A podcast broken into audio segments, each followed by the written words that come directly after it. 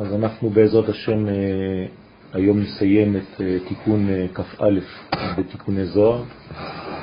אנחנו יותר משנה בתיקון הזה, ובעזרת השם היום אנחנו מגיעים לסיומו. אצלנו דף מקורות 37, יהיה לנו עוד קטע בדף אחר, ומיד אחר כך אנחנו מתחילים תיקון כ"ב, שמתחיל לעסוק בעניינים אה, שונים, לא לחלוטין, כן? כי בסופו של דבר כל התיקונים באים לדבר אחד, לגלות את השמיים על הארץ, ו... והתיקונים האלה, כדי שהשמיים יתגלו בארץ, מאפשרים לנו להבין שכל מעשה בראשית אינו אלא הכנה, בנייה של כלי שמסוגל להכיל את אה, הערך הגבוה של הקודש. בדף שקדם דיברנו על אה, הקורבנות והסברנו שמי שמביא קורבן מעלה בעצם את אה, העולמות שהוא נמצא בהם אל השורש. כמובן שזה כולל דומם, צומח, חי ומדבר. אז בדומם יש לנו את המלח ואת האבנים עצמם של המזבח. בצומח יש לנו את כל העניינים של השמן, עניינים של הסולת. בחי, כמובן, כל בעלי החיים שעולים לקורבן, שאנחנו מחזירים את החיים לשורש החיים, ומי שעוסק בכל הדברים האלה הוא האדם, ובמיוחד השיא של האדם, שזה עם ישראל. ולכן עם ישראל לבדו מסוגל לתווך בין כל מה שיש בעולם הזה לבין השורש הפנימי האלוהי שלו. ומכיוון שכך, אז אנחנו חייבים לעשות את הדברים האלה, והדברים האלה אי אפשר לעשותם מחוץ לארץ הקודש. כלומר, שרק במקום אחד בעולם ניתן להחזיר את החיים אל שורשם. רק במקום אחד בעולם ניתן לחבר את התוצאות עם הסיבה, לכל הסיבות. יוצא שכיוון שהיום התפילות הן במקום קורבנות, הרי שאי אפשר להתפלל בחוץ לארץ. אין תפילה בחו"ל. זאת אומרת שקשה להבין בכלל איך אנשים יוצאים מארץ ישראל כדי להתפלל. זה כאילו חז ושלום אסור במות בחוץ. הרי יש איסור במות. זאת אומרת שאין תפילה אלא ארץ ישראל, בארץ ישראל. ככה מתחיל רבי נחמן מברסלב את uh, ליקוטי מוהר"ן. עיקר התפילה זה ארץ ישראל. אי אפשר להתפלל בחוץ. אפילו משה רבנו לא מתפלל במצרים, אסור. והיה קצתי את העיר ואשא כפיי. זאת אומרת שמשה רבנו כדי להתפלל חייב לעזוב את חוץ לארץ, להיכנס לארץ ישראל כל פעם מחדש. אז אי אפשר לשחק עם שני הדברים. או שאתה אומר שתפילות במקום או שלא, שזה סתם זיוף. זה המקום. הנפש, כמובן עם ישראל, אי אפשר שמישהו אחר, זהות אנושית אחרת, תתחפש למי שאמון על התיווך הזה, וזה עם ישראל לבדו, אשר הקדוש ברוך הוא בחר לצורך העניין, וכמובן בזמן, כל מה שקשור לארץ ישראל נקרא שבת, וכל מה שקשור לעם ישראל נקרא שבת. לכן בשבת חייבים להמשיך את העבודה, כי זה שורש העבודה, והיא מתפשטת לימות השבוע, ולכן עיקר הקשר הוא בשבת, וכבר הזכרנו שהתורה ניתנה בשבת, בגלל אותו רעיון. אי אפשר שהתורה תינתן ביום אחר מאשר בשבת. אז uh, החיבור הזה הוא חיבור משולש, שמחבר את כל התוצאות עם הסיבה. אז לכן האדם שמקריב קורבן צריך להתוודות על אבונותיו, שהרי אם הוא מקריב קורבן הוא מקרב את עצמו, וכשהוא מקרב את עצמו, הדבר הראשון זה קבלת עול מלכות שמיים ותשובה, כלומר לחזור למקור, ולכן שמתוודע על אבונותיו כשמביא קורבן. תודה רבה. דקריב ומייחד קולה, שמקרב ומייחד את כל הפרצופים. אז פרצוף קשור בפרצוף שהוא עליון ממנו, והעליון קשור לפרצוף שעליון ממנו, וכך בעצם בהשתלשלות עד השורשים העליונים, ועליה איתמר, ועליו נאמר, אדם כי יקריב מכם. זה גומר. זאת אומרת שהאדם עצמו מקריב מעצמו. כל מה שאנחנו רואים בחיצוניות, לא שזה סתם אקט סימבולי, אבל כמובן שזה המדרגה הפנימית השורשית של הדבר,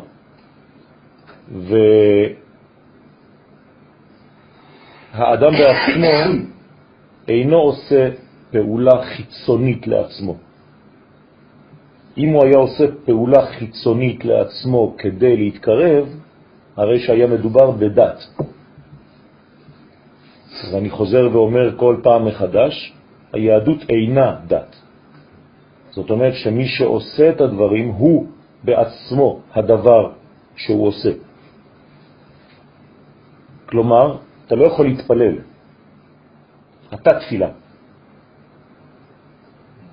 אתה לא יכול לקיים מצוות, אתה מצווה.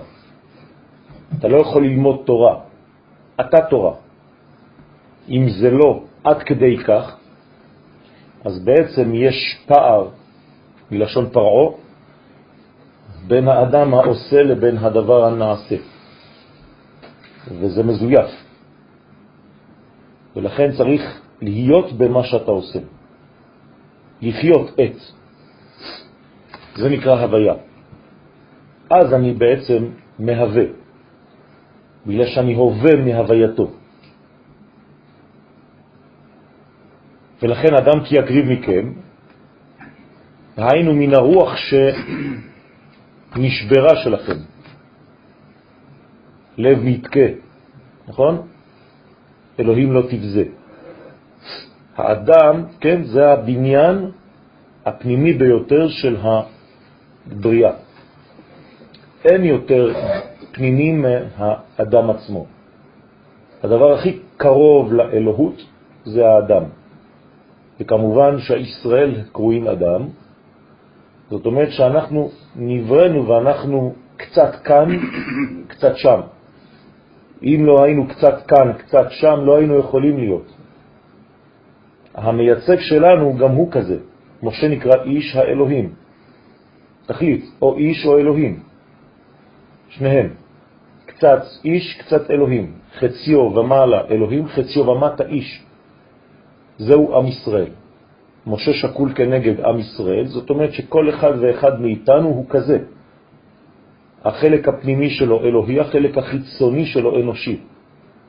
ואסור לזלזל באחד מהם, ולא חשוב איזה. שניהם חשובים, שהם שניהם מאותו מקור. היי יהודי מקרב קורבן לשם, וזה האדם הגורם לקרב ולייחד את המלכות לזעיר אנפין, הנקרא הוויה. ברוך אתה אדוני אלוהינו מלך העולם שהכל נהיה ידברו.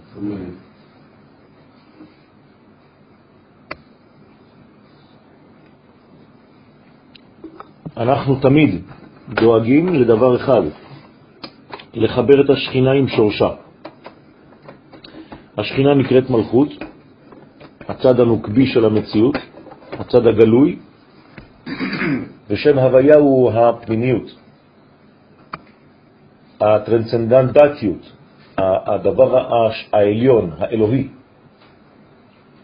שנמצא כמובן בחלק התחתון, שהחלק התחתון הוא רק הגילוי של החלק העליון. זאת אומרת, אסור להפריד.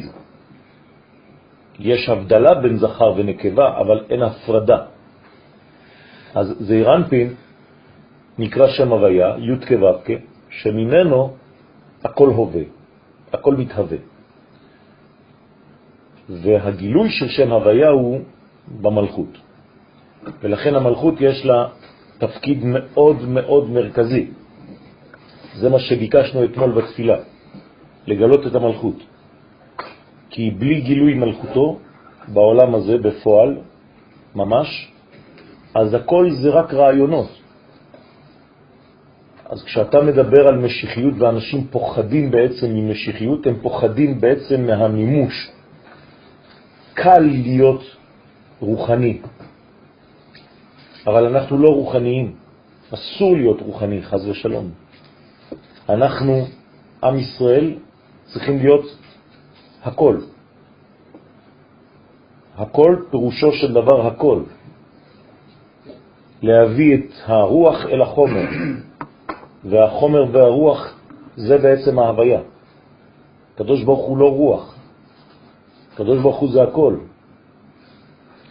ממלא כל אלמין וסובב כל אלמין. ולכן כל העניין שלנו כבני ישראל זה לחבר זעירנטין למלכות. שם הוויה עם שם אדנות. ואמר ודא אורייתא, זה זעירנטין שהוא בחינת תורה שבכתב, ובגין דת תקינו בצלותה למשמע בספר תורה. ובשביל זה כן, ובשביל זה אירנפין תקנו בסדר התפילה לשמוע בקריאת ספר תורה. כי התפילה היא בעצם כבר שבעל פה, תורה שבעל פה, והתורה זה תורה שבכתב, אז חייב לחבר באמצע התפילה, תורה שבעל פה, קריאת תורה, תורה שבכתב. ואז כשאתה מוציא ספר תורה בזמן התפילה, שני, חמישי ושבת, מה אתה עושה? אתה מחבר תורה שבכתב עם תורה שבעל פה. וזה החיבור ההכרחי. בלי החיבור הזה, התפילה היא חז ושלום מנותקת משורשה, מיסודה. היסוד הוא בעצם תורה שבכתב. הוא זעירנפין, והגילוי לזה זה תורה שבעל פה. כמובן שהנשמה הייתה כבר, אבל היא חייבת להתגלות למטה. הגילוי זה התפילה והזכר זה התורה. התורה, נכון.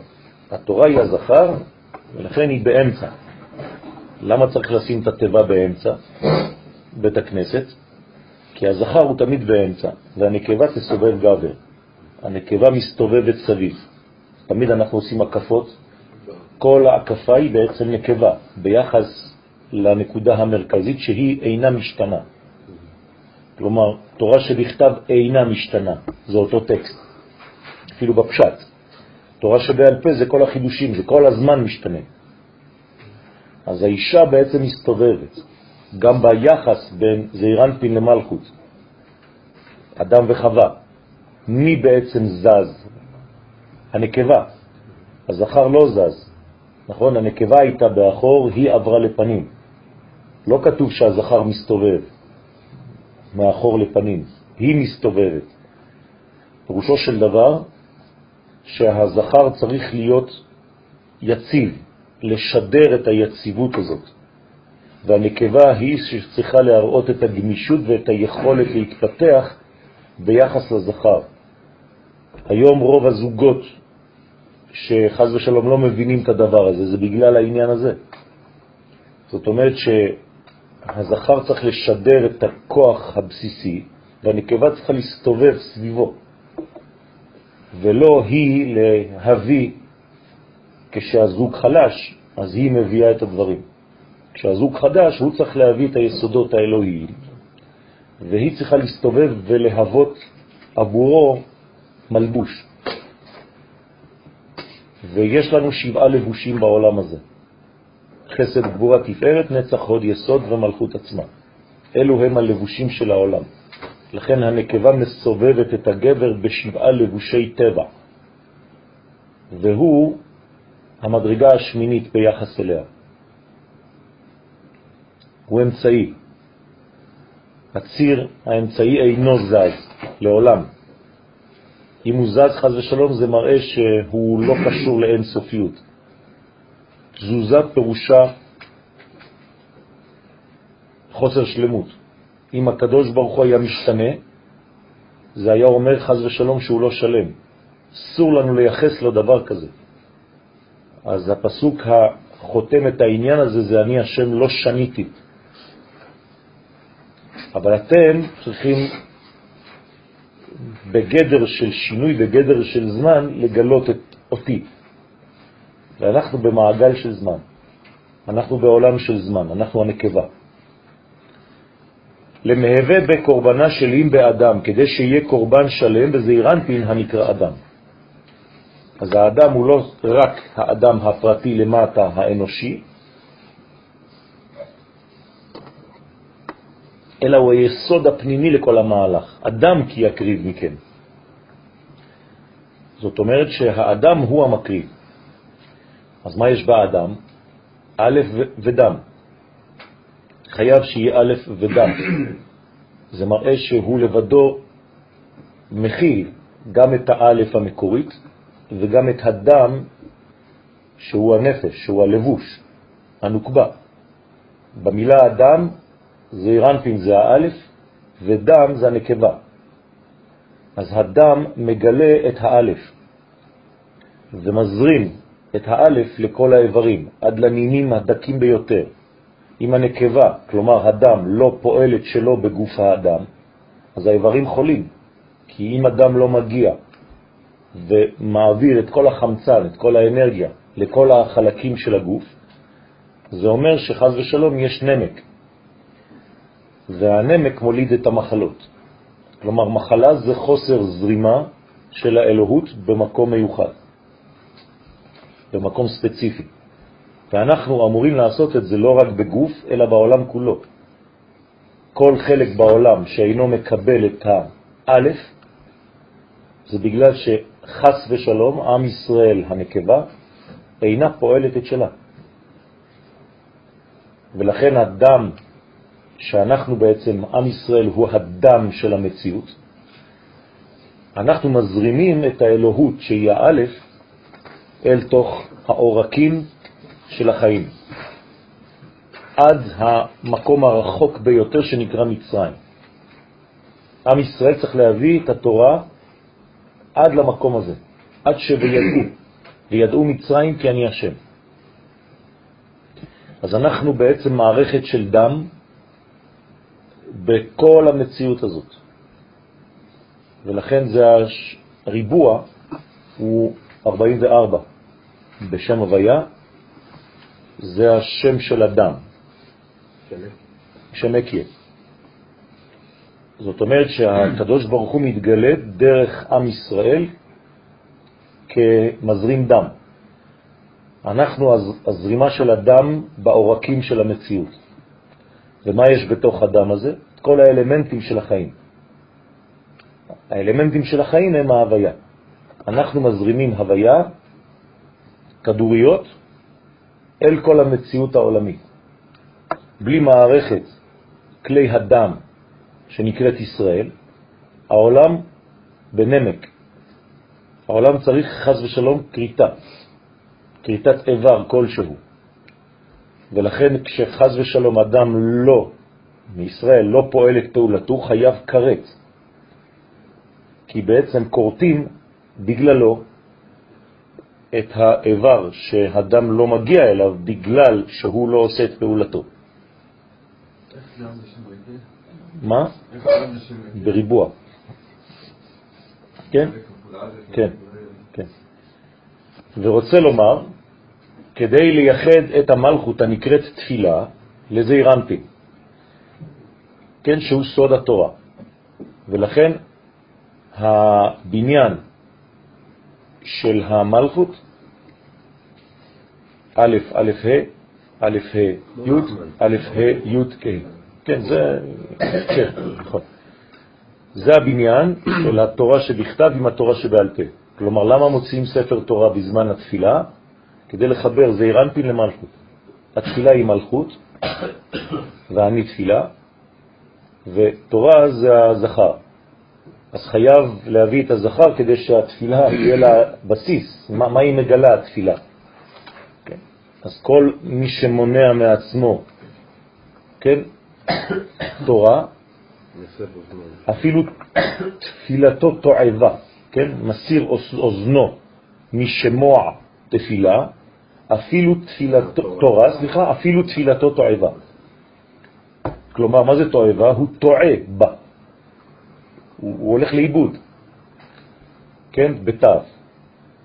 תועבה זה תעייה, טעות, כן, 40 שנה, כן, טעינו במדבר, הסתובבנו בלי כיוון, אם אתה לא מבין את היעד. לכן התורה היא היעד, והתפילה היא הגילוי של אותו יעד. אז תורה ותפילה זה זכר ונקבה. בסדר? אם אין לך זכר, התפילה שלך לא יכולה לגלות שום דבר. במילים אחרות, אדם שרוצה להתפלל בצורה עליונה חייב שתהיה לו תורה.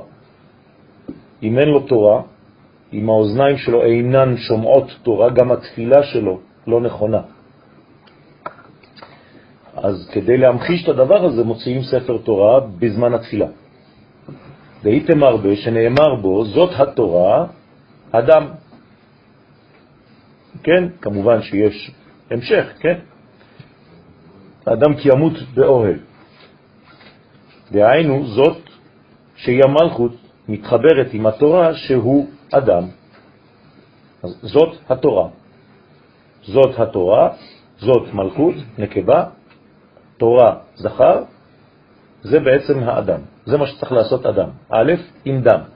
א', זה התורה, דם זה הנקבה, זאת. ובגין דאו, בשביל זה כתיב, מסיר אוזנו משמוע תורה, שעל ידי זה שגורם, חז ושלום, לא לשמוע תורה, מה הוא עושה? הוא מנתק בין הזכר לבין הנקבה, אז הוא מתפלל. אז גורם פגם בזעיר אנפין, כי הוא בעצם לא שמע את התורה, שהוא התורה שבכתב. אז גם תפילתו, שזה תורה שבעל פה, החלק הנוקבי, היא תועבה. אז החלק הנוקבי, גם תפילתו, שהיא כנגד המלכות, תועבה, כי הקליפות יונקות ממנה. זאת אומרת שמי שלא שומע תורה, מי שלא מחובר לזכר, אינו יכול לפתח נקבה. נקבה אין לה מעצמה כלום. כל מה שיש לה זה בגלל שהיא קיבלה תורה. אם היא לא קיבלה תורה, היא לא קיימת. לכן אין סיכוי בכלל שנחיה ונעשה את עבודתנו בלי תורה. עכשיו, מה זה תורה? תורה זה, זה, זה היסוד הפנימי, לא דיברתי רק על הלימוד. כן? לא כתוב מסיר אוזנו מלימוד תורה. כן? לשמוע זה בינה. כן? זה פנימי מאוד. אז אם אתה לא תורה בעצמך, אם אתה לא מתמלא בתורה, בחיים, כמובן שזה עובר דרך הלימוד, גם כן, אבל לא רק. אז התפילה שהיא הנקבה, מה היא תגלה בכלל? מה יש לה לגלות? התפילה מגלה תורה, הנקבה מגלה זכר. תסיר את הזכר, לנקבה אין פונקציה יותר. וכל קורבנין אילן, כן, אז יש פה ממאמר זה מוכח, כן, שצריך האדם לעשות בתורה לפני ואחרי התפילה. למה? כי לפני התפילה זה הזכר שאתה צריך לגלות בנקבה, ואחרי התפילה אתה צריך לחזור לכלל, שהוא הזכר. כי אם לא, אז מה גילית? זה הרי יש לנו כלל, כלל הוא פרט הוא כלל. הנה, פרשת יתרו קיבלנו תורה, נכון? פרשת משפטים זה כבר נקבה. אבל בסוף פרשת משפטים חוזרים למתן תורה, לכלל. תשימו לב שבסוף הפרשה אנחנו נחזור למה שהיה בהתחלה. אז מה קרה כאן? קיבלנו תורה כללית, ירדנו לפרטים שזה כבר נקבה, ובסופו של דבר אסור לנו להישאר באותם פרטים, אלא לחזור לכלל המקורי. כי אם לא, אתה הולך לאיבוד שם, אתה לא יודע בכלל מה עשית. אז תמיד זה המנגנון, זה הסדר. כלל הוא פרט הוא כלל. ולכן מתן תורה, כניסה לפרטים, ושוב פעם חזרה למתן תורה. אז צריך ללמוד תורה, צריך לעסוק בתורה, וצריך להיות תורה לפני התפילה שהיא נקבה, ואחרי התפילה. ובזה יקשר וייחד האדם את התורה, שהיא בזעיר אנפי, עם התפילה שהיא במלכות. בסדר? וכבר נתפס חיבור נפלא, ובו ליקוט נכבד בעניין הלימוד קודם התפילה, בשם סלוטהון בכן מקבל. עיין בו ותמצא נחת. וכל קורבנין אילן, וכל הקורבנות האלו הנזכרים לאל, רמיזים בגופה דברנש, רמוזים באיברי גוף האדם. כלומר, אנחנו בנויים מאותה מערכת. ואני חוזר ואומר, בסייעתא דשמיא, מה שאני כל הזמן אומר, שהמערכת היא בעצם עולמית, היא אחת. אין כמה מערכות. זו מערכת אחת בלבד, שמתגלה ומופיעה בשכבות שונות. אבל זה תמיד אותה מערכת, אין שינוי. מה שאתה עושה כאן בעולם הקטן שלך, המצומצם שלך, זה מה שקרה שלב אחד קודם, וזה מה שקרה שלב אחד קודם, ולאט לאט לאט אתה עולה עד אין סוף ברוך הוא, וכל שלב מגלה את אותו אחד, בצורות שונות ובהתגשמות יותר ויותר גדולה ככל שמתרחקים, ככל שיורדים. אבל אסור לנתק את העשייה שלנו מהמדרגה הפנימית יותר. למשל, העשייה שלנו זה דברים מוחשיים, אבל המדרגה הפנימית יותר של הדבר שאני מחזיק עכשיו ביד זה אותיות. עכשיו אני מחזיק י' ד' שלי, שתי אותיות, י' וד'. מחזיקה כ' ו' ס'. אתם מבינים מה אני אומר עכשיו? תרגמתי הכל לאותיות. האמת שלפני האותיות זה מספרים. כלומר, אתם צריכים להבין שאם אני מדבר בקודים, אני יכול לומר ש-14 מחזיקים 86. כי המספר הוא הנמוך ביותר אחרי הדבר הגשמי. ומחזיק זה עוד מילה. זאת אומרת שאני צריך לתרגם את הכל בצורה כזאת ולהבין. אז השורש הפנימי הקודם למה שאתם רואים בחוש זה אותיות. ככה זה בעצם התורה. התורה מדברת איתנו באתה. היא מביאה לנו דברים, רעיונות, מסרים, מן האין סוף ברוך הוא, בצורה של לבושים. אז צריך להיזהר לא להישאר רק בלבוש, להבין את המסרים הפנימיים. כמובן שהלבוש הוא חשוב מאוד, כי אם לא, הקדוש ברוך הוא היה בוחר בלבוש אחר. עצם העובדה שהוא בחר בטקסט כזה, בסיפור כזה, גם זה חשוב. או במציאות כזאת. או במציאות כזאת. אז אל תגידו שהפשט לא קיים, לא היה. אין דבר יוצא מידי פשוטו. הפשט הוא חייב להיות, כי אם לא, אז המלחמה לא הייתה, עם ישראל לא היה, הכל סתם רעיון. תורה לא הייתה, הכל בגדר חלום. שום דבר לא היה. אז איפה זה מתחיל, איפה זה נגמר? אתה יכול לבטל את הכל ככה. אז צריך להיזהר מאוד בדבר הזה, וכשאנחנו אומרים דברים בתורה, התורה מתכוונת למה שהיא אומרת. כי תצא למלחמה על אויביך, זה לא רק מלחמה רוחנית, זה מלחמה גשמית גם. כמובן שזה גם מלחמה פנימית, זה הכל. אל תחתוך לי את התורה לגזרים. אל תעשה מהתורה דבר רוחני, בגלל שזה מסדר לך את העניינים. כן, זה עירות. לכן כל הקורבנות רמיזים בגופה דברנש, רמוזים, באיבר, רמוזים סליחה, באיברי גוף האדם, דהיינו מוחה וליבה וריאה, עינון הם כנגד אריה שור נשר. אז מה שאמרנו בקורבנות, אתם זוכרים שכשהקורבנות היו מתקבלים, אז היו, היה יורד מהשמיים, כן, בניין, הייתה יורדת דמות שהייתה דומה לחיה מיוחדת בעולמנו, שזה האריה. כן? ואחרי זה שור ונשר, והסברנו כל אחד מאיפה הוא בא, נכון? ימין, שמאל ואמצע, אתם זוכרים? שבמרכבה. אז אותו דבר אצל האדם, המוח, הלב והריאות, זה אותו עניין. עכשיו בלבוש אחר, בלבוש של אדם. זה אותו רעיון, אותו עניין, בשפה שונה.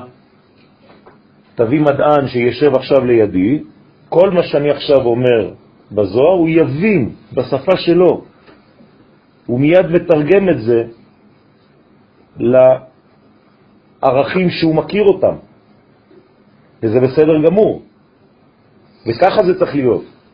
אם מה שאני אומר עכשיו בזוהר זה סותר את מה שהוא למד במדע, יש בעיה. או שאני מעביר בצורה לא נכונה, או שמה שהוא למד מוגבל.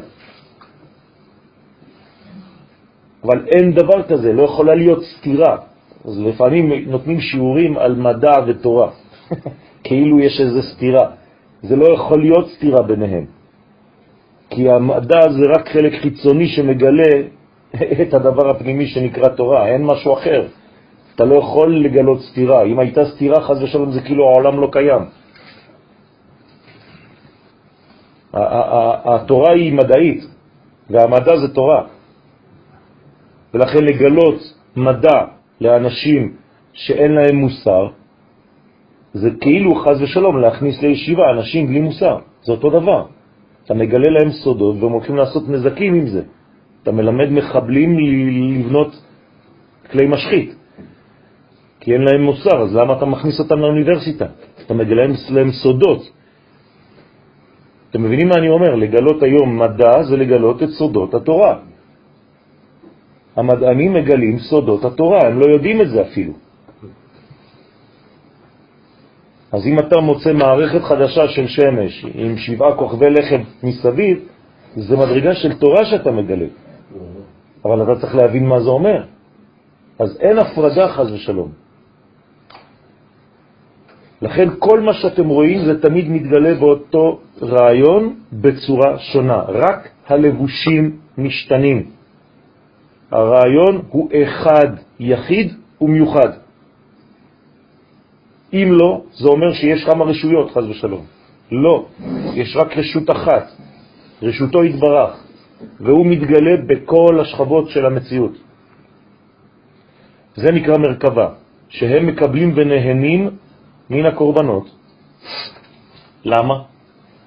כי ברגע שאתה מקרב דבר לשורשו, כל מי שחווה את הקירוב הזה, נהנה. הרי איך אתה נהנה בחיים שלך? אם נוגעים לך בנקודה שהיא מאוד מאוד שורשית ומזכירה לך משהו, נכון? איך אדם עושה תשובה? כי יום אחד מישהו נגע בנקודה שהיא שורשית אצלו, יסודית אצלו, מהותית. כל עוד ולא נגעת באותה נקודה, אז האדם, הוא אומר, זה לא מדבר אליי. אז התורה האמיתית מדברת לנקודה מאוד ספציפית, ורב טוב חייב שכל מי שיוצא מהשיעור יחשוב שבעצם השיעור מדבר אליו. גם אם זה זקנים, צעירים, ילדים, כולם מרגישים כאילו השיעור ניתן בשבילו. וזה מה שעושה הקדוש ברוך הוא איתנו. כל אחד אומר, חייב לומר, בשבילי נברא העולם. למה? כי הקדוש ברוך הוא אלוף בזה. הוא אלופו של עולם. הוא יודע לשדר לי הרגשה שהעולם הוא בשבילי. ואני חושב את זה, אני חי את זה. אז זה הסוד של הקורבן. קורבן זה לקרב כל מדרגה במדרגה, ולפעמים בשביל זה צריך קרב. אז קורבן זה גם לשון קרב. ולכן, כתרוגה דלהון, המקטרגים של אריה שור נשר, יש את הלאומת, זה נקרא כלב, חמור ונץ. בסדר? כלומר, אתה יכול לראות או כלב או נץ או חמור, זה בקליפה, ולעומתם בבניין הקדושה, להבדיל אלף הבדלות, אז זה אריה, שור ונשר.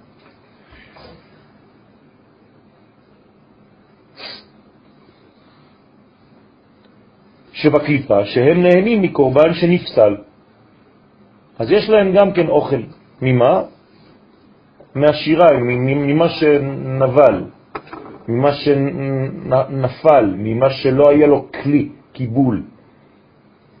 ולכן צריך לדאוג מאוד מאוד שיהיה כלי קיבול למה שאתה עושה.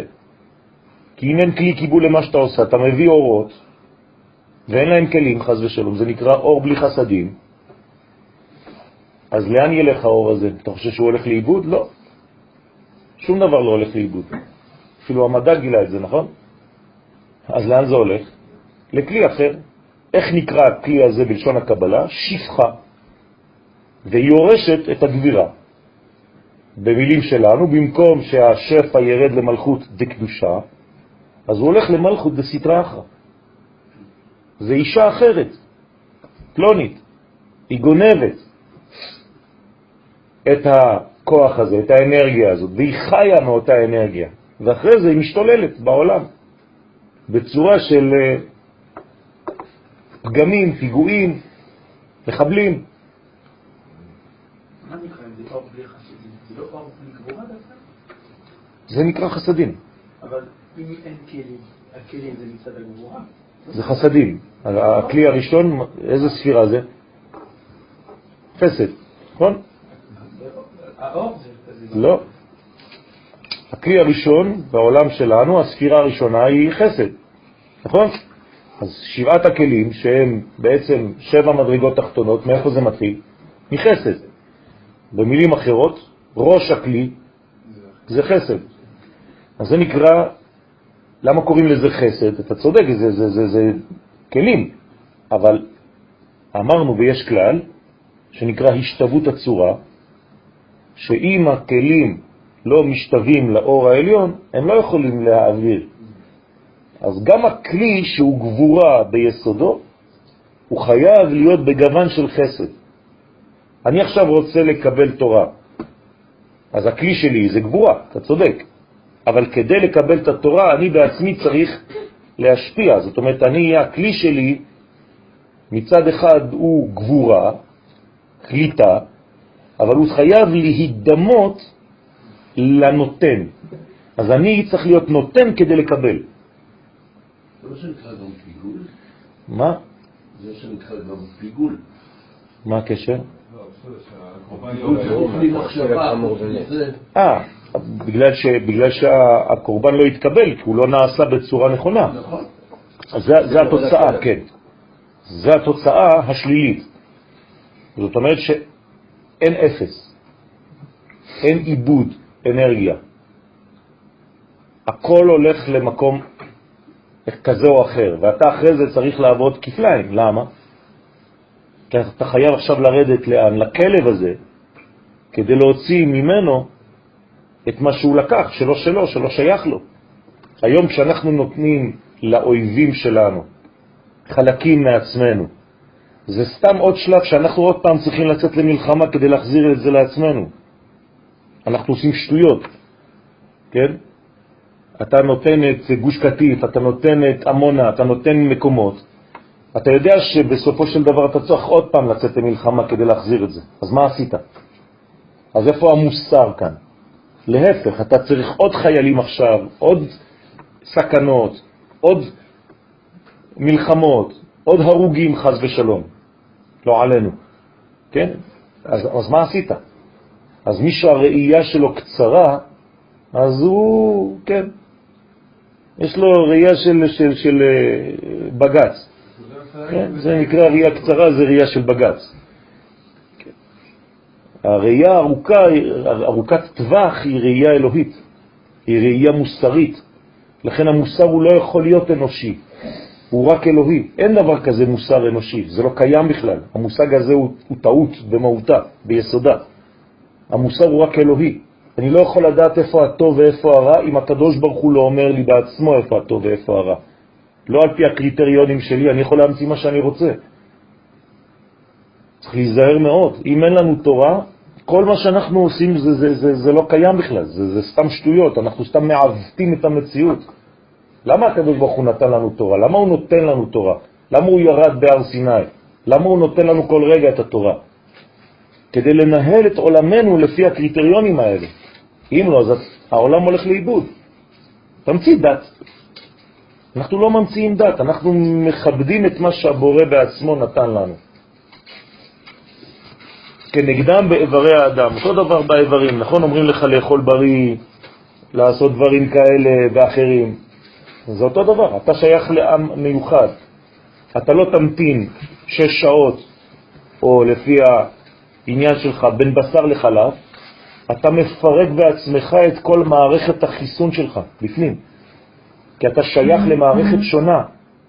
גוי אינו מצווה בזה, הוא יכול לאכול סנדוויץ' עם חמאה והמבורגר בפנים. אתה לא, כי אתה מיוחד. מי יגלה לך דבר כזה אם אין לך תורה? אתה לא יכול. אי אפשר להמציא דברים כאלה, זה חוקים שאתה לא מבין אותם בכלל. למה אסור לך לאכול חזיר? זה חוק, אתה לא מבין כלום. מה, השפן לא חמוד? תאכל שפן, תהיה חמוד כמו כמוהו. אם אין תורה, אנחנו לא יכולים להמציא דברים כאלה. למה דק כזה מותר ודק כזה אסור לנו? זה שייך למערכת שלי. אני צריך לכבד את המערכת שלי. המערכת שלי בנויה מצורה כזאת שכל דבר חייב להתאים למערכת הזאת. אם אתה מכניס לעצמך, מחדיר לתוך המציאות שלך, לאורגניזם שלך, מערכת שהיא שונה מהמערכת שלך, אתה פשוט מקלקל את כל המערכת. אתה מכניס גרגרי חול בתוך המכונה. אתה מכניס לאוטו שלך סולר במקום בנזין. אז מה אתה עושה עכשיו? צריך לנקות את הכל. אתה מכניס שמן לא נכון. זה לא שמן למנוע שלך, אדון איש, זה שמן, נכון? קוראים לזה שמן, אז מה? אבל יש מספרים מדויקים, שמתי לך x, 8, 200, לא יודע מה. אתה תעשה מה שאתה רוצה, אמרת שמן. זה לא אותו דבר. כל מערכת יש לה את הפונקציה שלה. אם אתה לא מכבד את המערכת הספציפית שלך, אז האלוהות לא יכולה להתגלות. לכן, כנגדם באיברי האדם מרה, כבד, טחול, בעינון, שבהם נאחזים שלושה משחיתים, הנקראים משחית אף וחימה. תראו כמה הקבלות יש. כן? בנינו טבלה של הקבלות. אז אתה יכול לדבר פעם על חמור, פעם על כבד, פעם על זה, וזה תמיד אותו דבר, במדרגות שונות של המציאות. אפשר להוסיף, כן? צבעים, צלילים, וזה יהיה אותו דבר. ואמר עוד מחשבה דאדם, מן המחשבה של לב נשבר, נהנה אדם העליון שבמרכבה. אתה אדם תחתון, אבל יש אדם עליון. האדם העליון נקרא האדם שבמרכבה. כי אית מחשבה טובה דכיוון תבין, יש מחשבה טובה בהקרבת הקורבן, שנהנים מהם חיות הטובות שבמרכבה. אז איפה אתה כשאתה בדבר הזה? איפה אתה נמצא? זה לא אקט חיצוני נטול שורש. אדם שמניח תפילין מתוך שינה, הוא הניח תפילין? לא, הוא קם בלילה, בתוך חלום, כן, הוא מתחיל להניח תפילין. הוא עשה משהו? שום דבר. אבל הוא הניח, אני יכול לצלם אותו. למה אתה אומר לי שהוא לא הניח? כי הוא לא היה בהנחה. בהנחה שהוא לא היה. כן, זאת אומרת שאדם זה לא האקט שהוא עושה בלבד. אז אתה לא יכול סתם בכוח לבוא ולהלביש דבר על מישהו. אז הוא עשה לך טובה. אבל אתה לא שם, חבל. ואית מחשבה בישא דכבן בישין, ויש מחשבה רעה שנהנים מהם חיות רעות.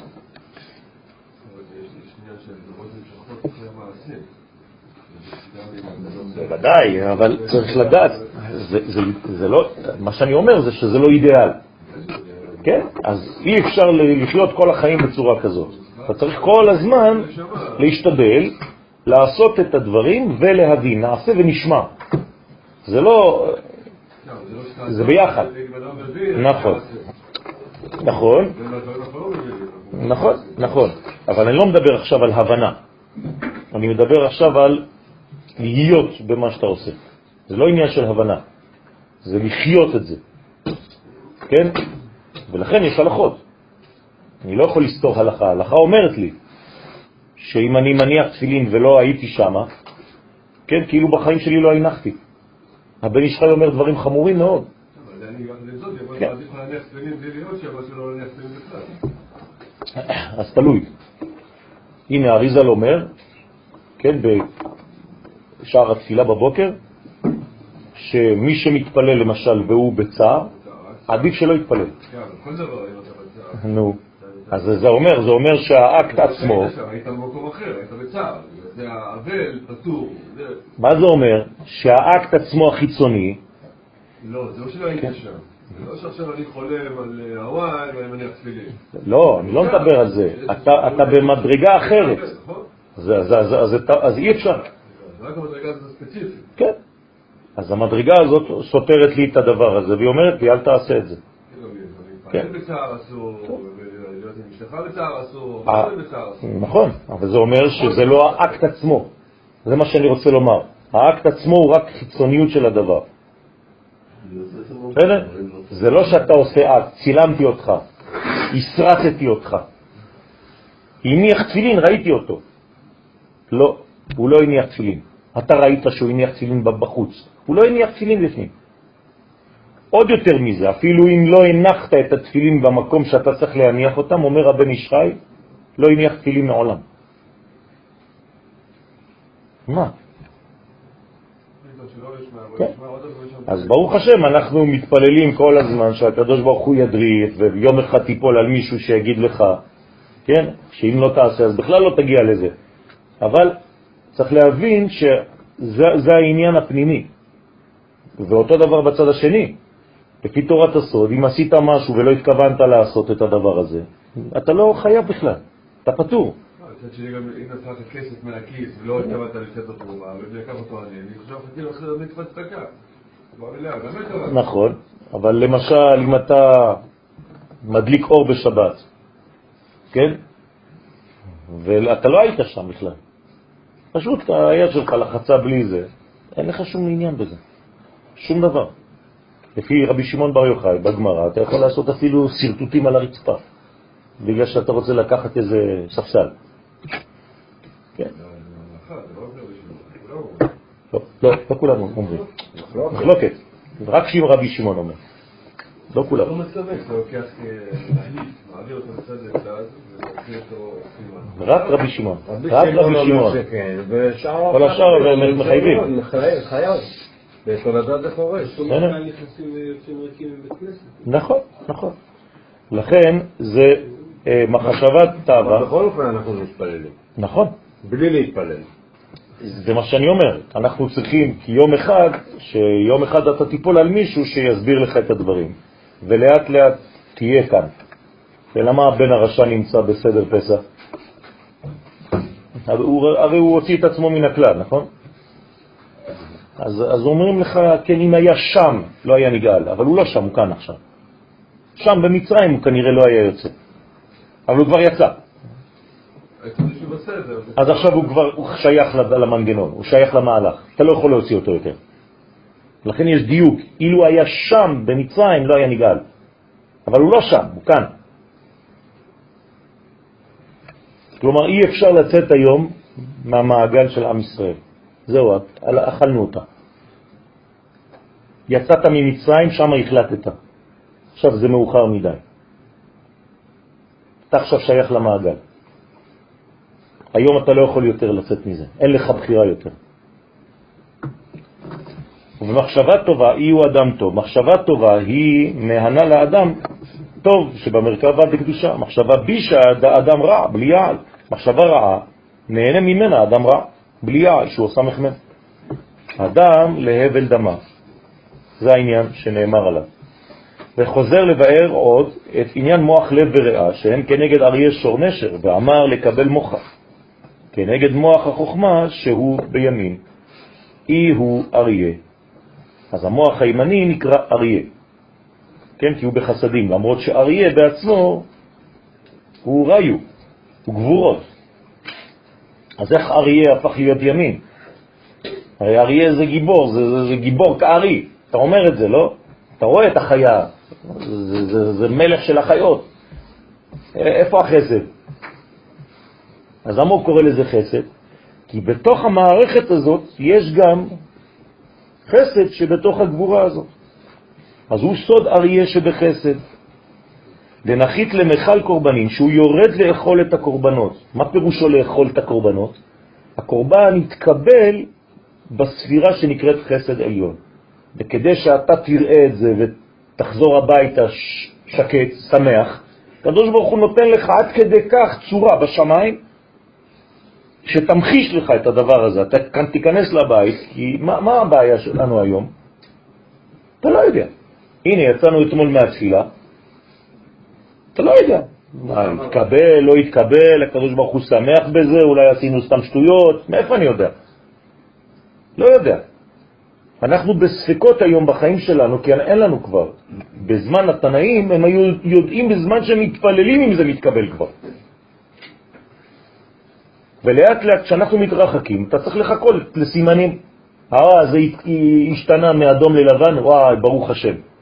מה, אתה לא יכול להרגיש את זה? לא, אתה חולה. החושים שלנו חולים. אז אני צריך עכשיו איזה חותמת, איזה מכתב מהצדיק, שיכתוב לי, כן, אשריכם, התפילה עשתה רושם בשמיים. כדי להגיד, אוף. חבל. זה בדיוק העניין, זה מה שאני אומר. אז לכן אנחנו צריכים ממש ממש להתעורר על עצמנו, כן, ולהפסיק להיות בסגנון של פולחן, בכל מה שאנחנו עושים. אנשים התרגלו ללמוד בצורה מסוימת. אתה לא רואה שזה לא מדבר לכולם? כן? כמה מעם ישראל היום ממשיכים בדרך שלך? איפה, איפה הם? בלי עין הרע 15 מיליון יהודים. כמה מתוך 15 מיליון יהודים הבינו את מה שאתה מבין? אז מה, כולם טועים? או שאתה לא יודע אולי לשדר? אתה לא יודע לשדר, יש 7 מיליון יהודים בארץ ישראל. כמה מהם שומרי תורה ומצוות? למה? למה לא כולם? אז אולי אלה שכן שומרים, הם שומרים יותר את זה מדי לעצמם, הם לא יודעים לשדר, הם מחזיקים את הדת. קוראים להם מחזיקי הדת. כאילו, אל תחזיק את הדת. מה אתה מחזיק דת? אני רוצה שכל עם ישראל ייהנה מהדבר הזה. לא ייתכן שילד לא יאהב להתפלל, לא יאהב ללמוד. למה? כי זה אחריות שלי, אני לא אומר שהוא חילוני, דפוק, לא. אני לא יודע ללמד. אני בוכה על זה שאני לא יודע ללמד. אם הייתי יודע ללמד, היו בחדר הזה עכשיו 50 אלף איש. אז האחריות תמיד על הרב לא על התלמידים? בוודאי. אין אחריות על התלמידים? התלמידים הם, הם, הם אנשים שכמו תינוקות, הם לא יודעים. זה תינוקות של בית רבן. אם אתה יודע, אתה ראית את האור, אתה חייב עכשיו לשתף. אם אתה לא יודע לשתף, אז זה, אתה, אתה לא עושה את העבודה. אז תעשה את זה, שיהיה להם כיף. לא ייתכן שתהיה 400 אלף אנשים שומרי תורה ומצוות על 7 מיליון. לא ייתכן. אתה לא יודע לשדר, עובדה. אתה לא נותן טעם לדברים, הם לא מרגישים מה זה שבת, הם לא מרגישים מה זה למה? נכשלת. אז תשנה את הגישה שלך. זאת עובדה בשטח, רבותיי, זה, זה, זה, זה מדע, אי אפשר להתווכח עם זה. אז אתם עוד רוצים להמשיך באותו סגנון. למה? כלומר, לא אכפת לי בעצם מהחבר שלי, מהאח שלי. כי אם אכפת לך מהאח שלך, תחפש, תעבוד, זה מקצוע. כל החיים שלך תחפש, ריבונו של העולם, לפני שאני הולך לישון, תן לי את המילים הנכונות, תן לי את הסגנון הנכון כדי למשוך עוד תלמיד. לפעמים אנחנו על הזמן. מה? לפעמים אנחנו על הזמן. מה זה על הזמן? אנחנו תמיד על הזמן. רבי שמעון בר יוחאי היה לו רק תשע תלמידים. זה מה שאני אומר, אבל, מה הוא אומר? אבל מה הוא אומר? הוא אומר שהדבר הזה צריך לרדת לשוק. בעצמו הוא כותב את זה. כל עוד ולא תמצא את הזוהר בשווקים, אז זה לא הגיע, זה הזמן. והיינו מלאך מיכאל, אז זה נקרא מלאך מיכאל, האריה הזה נקרא מלאך מיכאל. אתם רואים עוד שכבה. מעלה את המן של קורבן התמיד של שחרית. ועלי תמר, ועליו נאמר, ופני אריה אל הימין לארבעתם. בסדר? זאת אומרת שמבחינת המרכבה, בכל מדרגה ומדרגה, הצד הימני הוא נקרא אריה. במלאכים הוא נקרא מלאך מיכאל. כלומר, כך אריה אצל החיות, כך מיכאל אצל המלאכים, אמרת אותו דבר. רק בקומה שונה של המציאות. ליבה לשמאלה, הלב הוא בחינת בינה, כן, בינה ליבה, שהוא בקו שמאל, והוא כנגד השור שבמרכבה. אז הנה, אתה מדבר עכשיו על איבר, לב, מה החיה הדומה יותר לאיבר הזה? שור. קשה להמציא דבר כזה. איך אתה יודע? אם הזוהר לא אומר לך שזה גילוי של הקדוש ברוך הוא בנבואה, ברוח הקודש, לאותו צדיק, רבי שמעון בר יוחאי, איפה תמציא אתה? כבן אדם שכשאתה רואה שור זה לב, וזה צד שמאל של המרכבה, שהוא מלאך גבריאל, וזה במלאכים נקרא גבריאל. כלומר, אתה יכול לראות שור, ואתה אומר, הנה גבריאל, ואתה לא משקר, בקומה עליונה זה זה. המעלה את המן של תמיד בין הארבעים, והוא שייך גם לזמן מסוים ביום. תשימו לב, הכל מסודר.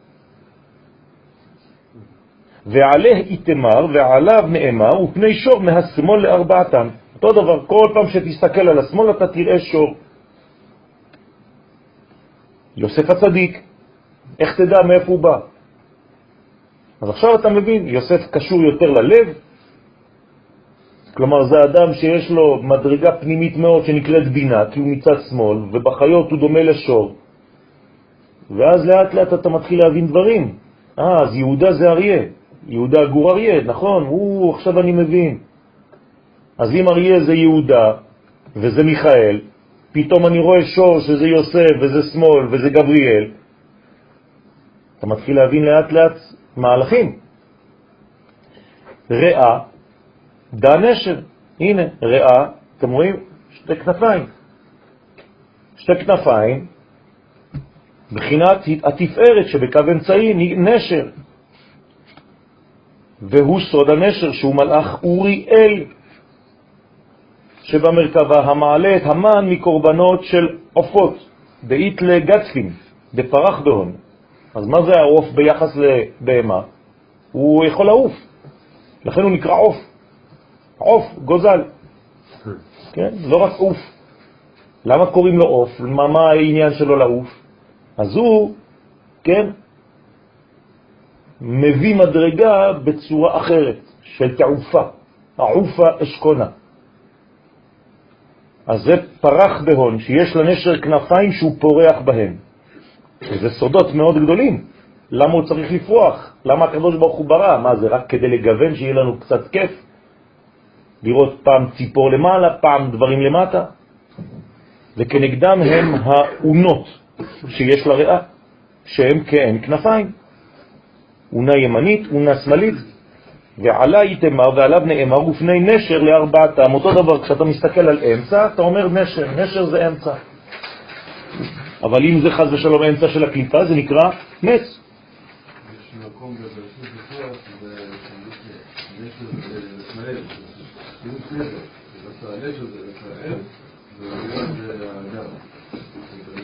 כן, יכול להיות, תלוי באיזה מערכת מדברים, כן, יש שינויים לפי הקומה שאתה מסתכל עליה, ומאיזה צד אתה מסתכל. אז זה נכון שיש לפעמים... אה. צריך לראות, תראה לי, תראה לי את זה. אה, לא ראיתי. אה, זה היה על זה? אה, לא ראיתי את זה, אז אני, אני כאילו כשניגשתי לזה, זה לא בשביל זה. ניגשתי את זה למשהו אחר, כאילו ינקתי לי שם משהו אחר, אז אני אכנס לזה שני. מה? לא שמפריע לי, אני לא מבין למה דווקא השור הוא בהמה, נכון? והיא טהורה. כן. מותר לנו לאכול אותה, כן. כמו בדימויים. כן, אבל מצד אחד יש לנו את האריה שהיא בהמה, שהיא בהמה לא טהורה. לא בהמה, חיה. חיה, חיה, נכון. ויש לנו גם את השור, יש לנו גם את הנשר והנט, שהם באמת עופות דורסים שאנחנו אסור לנו לאכול אותם. נכון. למה? אתה מבין את השאלה שלי? כן, הבנתי את השאלה שלך. למה בעצם החסד זה חיה לא כשרה? בדיוק. כן. אז אתה צריך להבין שמה שלא כשר זה לא כשר לאכילה. אבל אין רק כשרות לאכילה או לא לאכילה. יש מדרגות, מדרגות, מדרגות בכל דבר. זאת אומרת שמה שאתה רואה היום בהפנמה של הרעיון, אומרים לך לא, את זה אל תכניס לך בתוך המציאות, אבל תדע שאתה צריך להשתמש בדימוי הזה. הדימוי הזה הוא שייך למדרגה לא כדי לאכול, אבל כדי לקחת ממנה דוגמה לכוח, להתגברות, למלחמה וכו' וכו' וכו'. אז אתה צריך לדעת שאין רק עניין של אכילה בחיים שלנו, יש גם דברים אחרים. אפשר לאכול בצורה אחרת, בוא נגיד ככה. אז אני אוכל עכשיו אריה בלי להפנים אותו דרך אכילה. אני אוכל את הרעיון שגנוז בתוך האריה. זה מותר לי, זה מצווה. בסדר? זה מלכות, לא? נכון, זה יהודה. יהודה זה מלכות, זה הבניין. לא, גם, גם נשר הוא מלך העופות, נכון. הוא מלך החיות, כל, הוא מלך הבהמות. כל זה זה מלכים, מדובר רק במלכים. הנה המלכים נועדו, עמדו יחדיו. יוסף הוא מלך? כן. יהודה הוא מלך? כן. זה אותו דבר. אז פה יש מלך החיות, אריה. שם יש מלך העופות, נשר. אחרי זה יש מלך הבהמות, שור. כולם מלכים. מלכים בעולמות אחרים. וממשיך ואומר, מחשבה דאי הוא אדם, גם האדם הוא מלך. הוא מלך של מה? באנושות. אז למה יש אנשים אחרים? כן. יש סוגים של אנשים אחרים, נקרא אדם בלי יעל, אדם שאין לו עלייה, בלי יעל. ויש אדם בקדושה, וסוג האדם הגבוה ביותר שיכול להתגלות, זה כשאתה בעצם נוגע במדרגה שנקראת ישראל.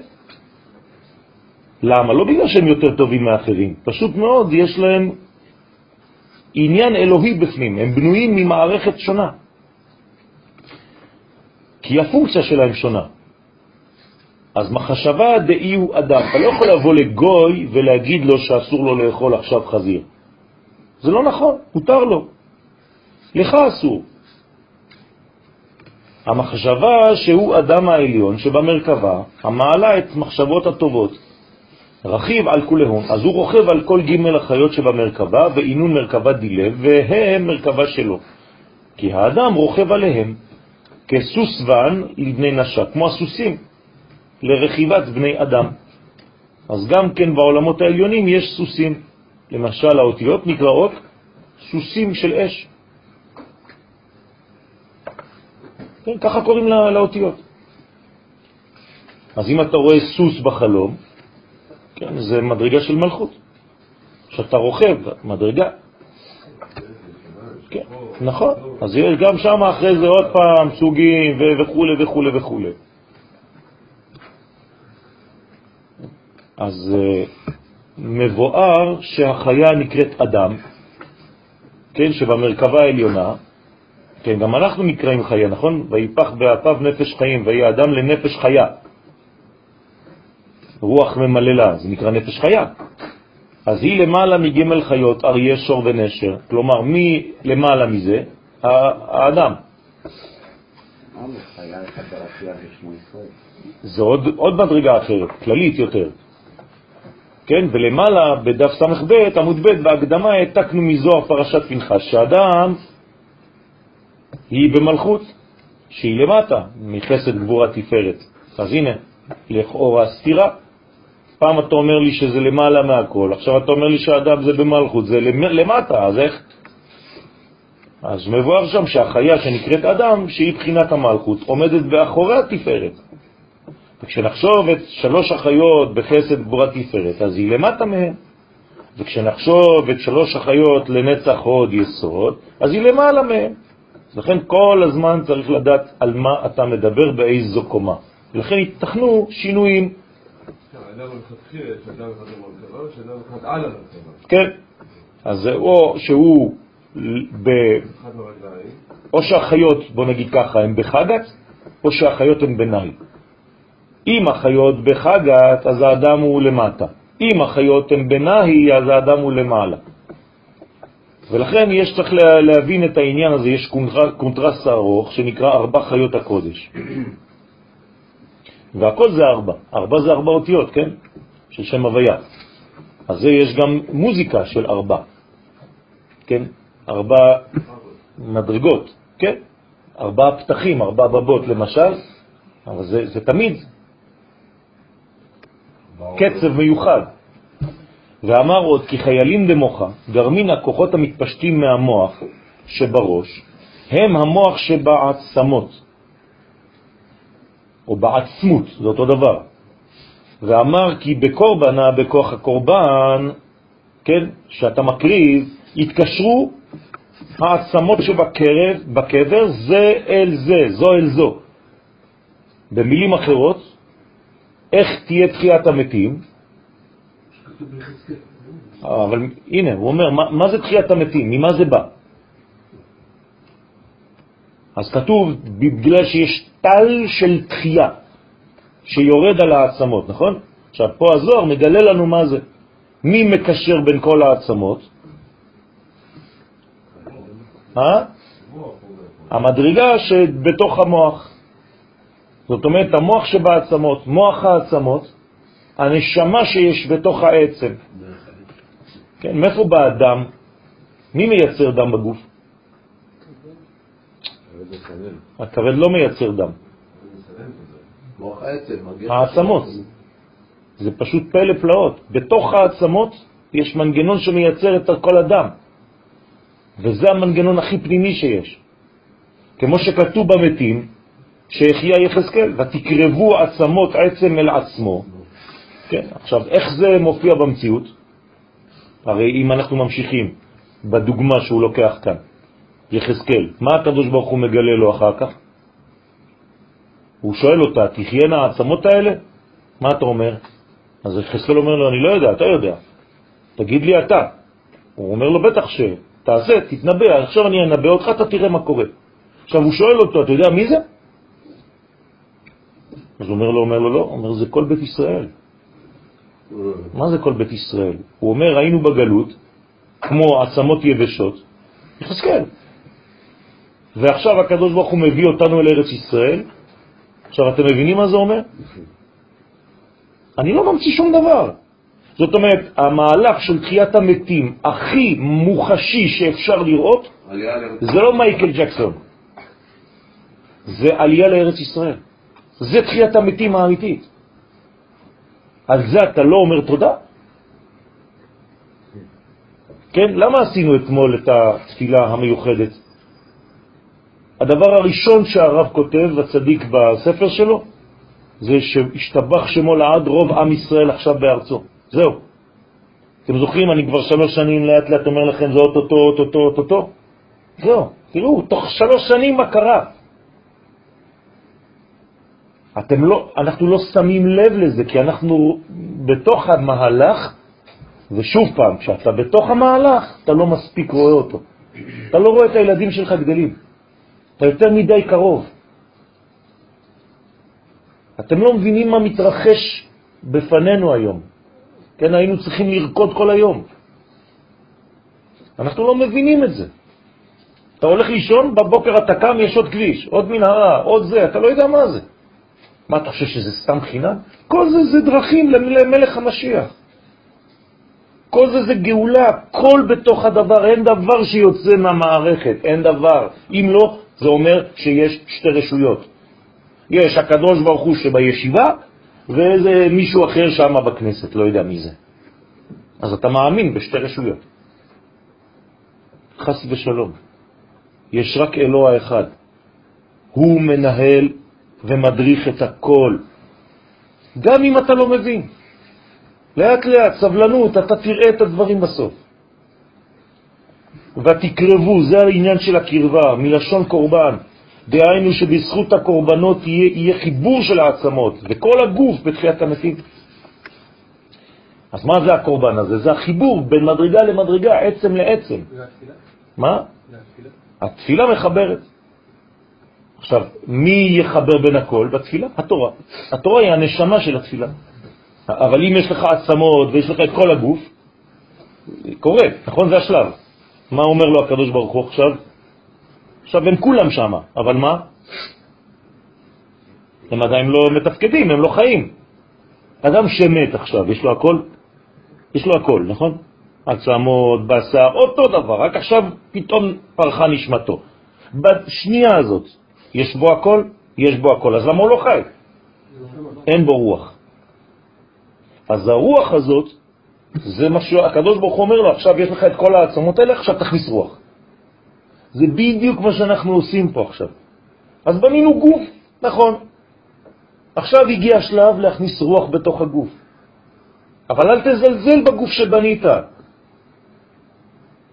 אז חיילים בליבה ערקים, דידמה, הכוחות המתפשטים מן הלב, הם העורקים המוליכים את הדם בכל הגוף, מה שאמרתי לכם קודם. חיילים דרעה גידין, הכוחות המתפשטים מן הריאה שהם הרוח שבתוך הגידים, שבכל הגוף. דהינון קישורה וחיבורה דלהון שהם המקשרים ומחברים את הבשר עם העצמות. ברוחה דכנפי ריאה, בכוח הרוח של כנפי הריאה. ואי הוא ועל זה רמוז מה שכתוב ורוח אלוהים מרחפת על פני המים. זה החמצן. זה החמצן. אם אין לך רוח, אז אתה לא יכול. אתה לא יכול לחיות. אז הרוח אלוהים שמרחפת על פני המים, מה תרגמו חכמים? מה זה? רוחו של מלך המשיח. רגע, רגע, רגע, אני לא מבין. מה, מלך המשיח קיים כבר בבראשית? בטח. כל הבריאה זה רק בשביל זה. מה, אתה לא מבין את זה? אז המשיחיות זה סירחון, רפש, חז ושלום. מה, מה, מה זה השטויות האלה? כל הבריאה לא נבראה אלא בשביל זה. על מה אתה מדבר בכלל? ונודע כי הרוח הוא כולל מים ואש. כי לחות הרוח הוא מן המים, וחמימות הרוח מן האש. אז נכון שלפעמים יש יותר מים מאשר אש בחורף, ובקיץ יש יותר אש מאשר מים, ותלוי איפה אפילו. כי יש מקומות שבהם הלחות היא 70 ו-80 אחוז. אז מה אתה עושה עם זה? כולך רטוב. בגין דרעה כלילה מתערוויו, לפי שהרעה שבה הרוח כלולה משניהם, ממים ומאש. זה מה שיש גם כן בשופר. אתם זוכרים? שופר זה גם כן מים ואש. כשאתה נושף, או בחצוצרה, אותו דבר. אדם שנושף בחצוצרה, הוא נושף רוח ואש. וגוף הריאה הוא ממים. כן, סליחה, מים, ו... מים ואש, והגוף עצמו זה האפר. אז זה מים ואפר זה הריאה. והוא כגבנה דעופה ממאיה וערעה, כמו העופות שנבראו ממים וארץ. כלומר, מה זה עוף?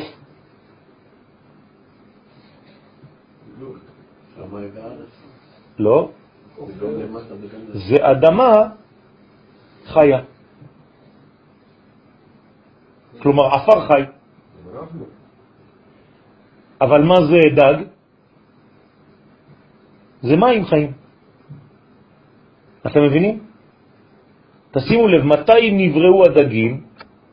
זה המשכיות של המים. כלומר, המים בצורה של חיים זה דג. האפר בצורה של חיים זה חיה, זה בהמה.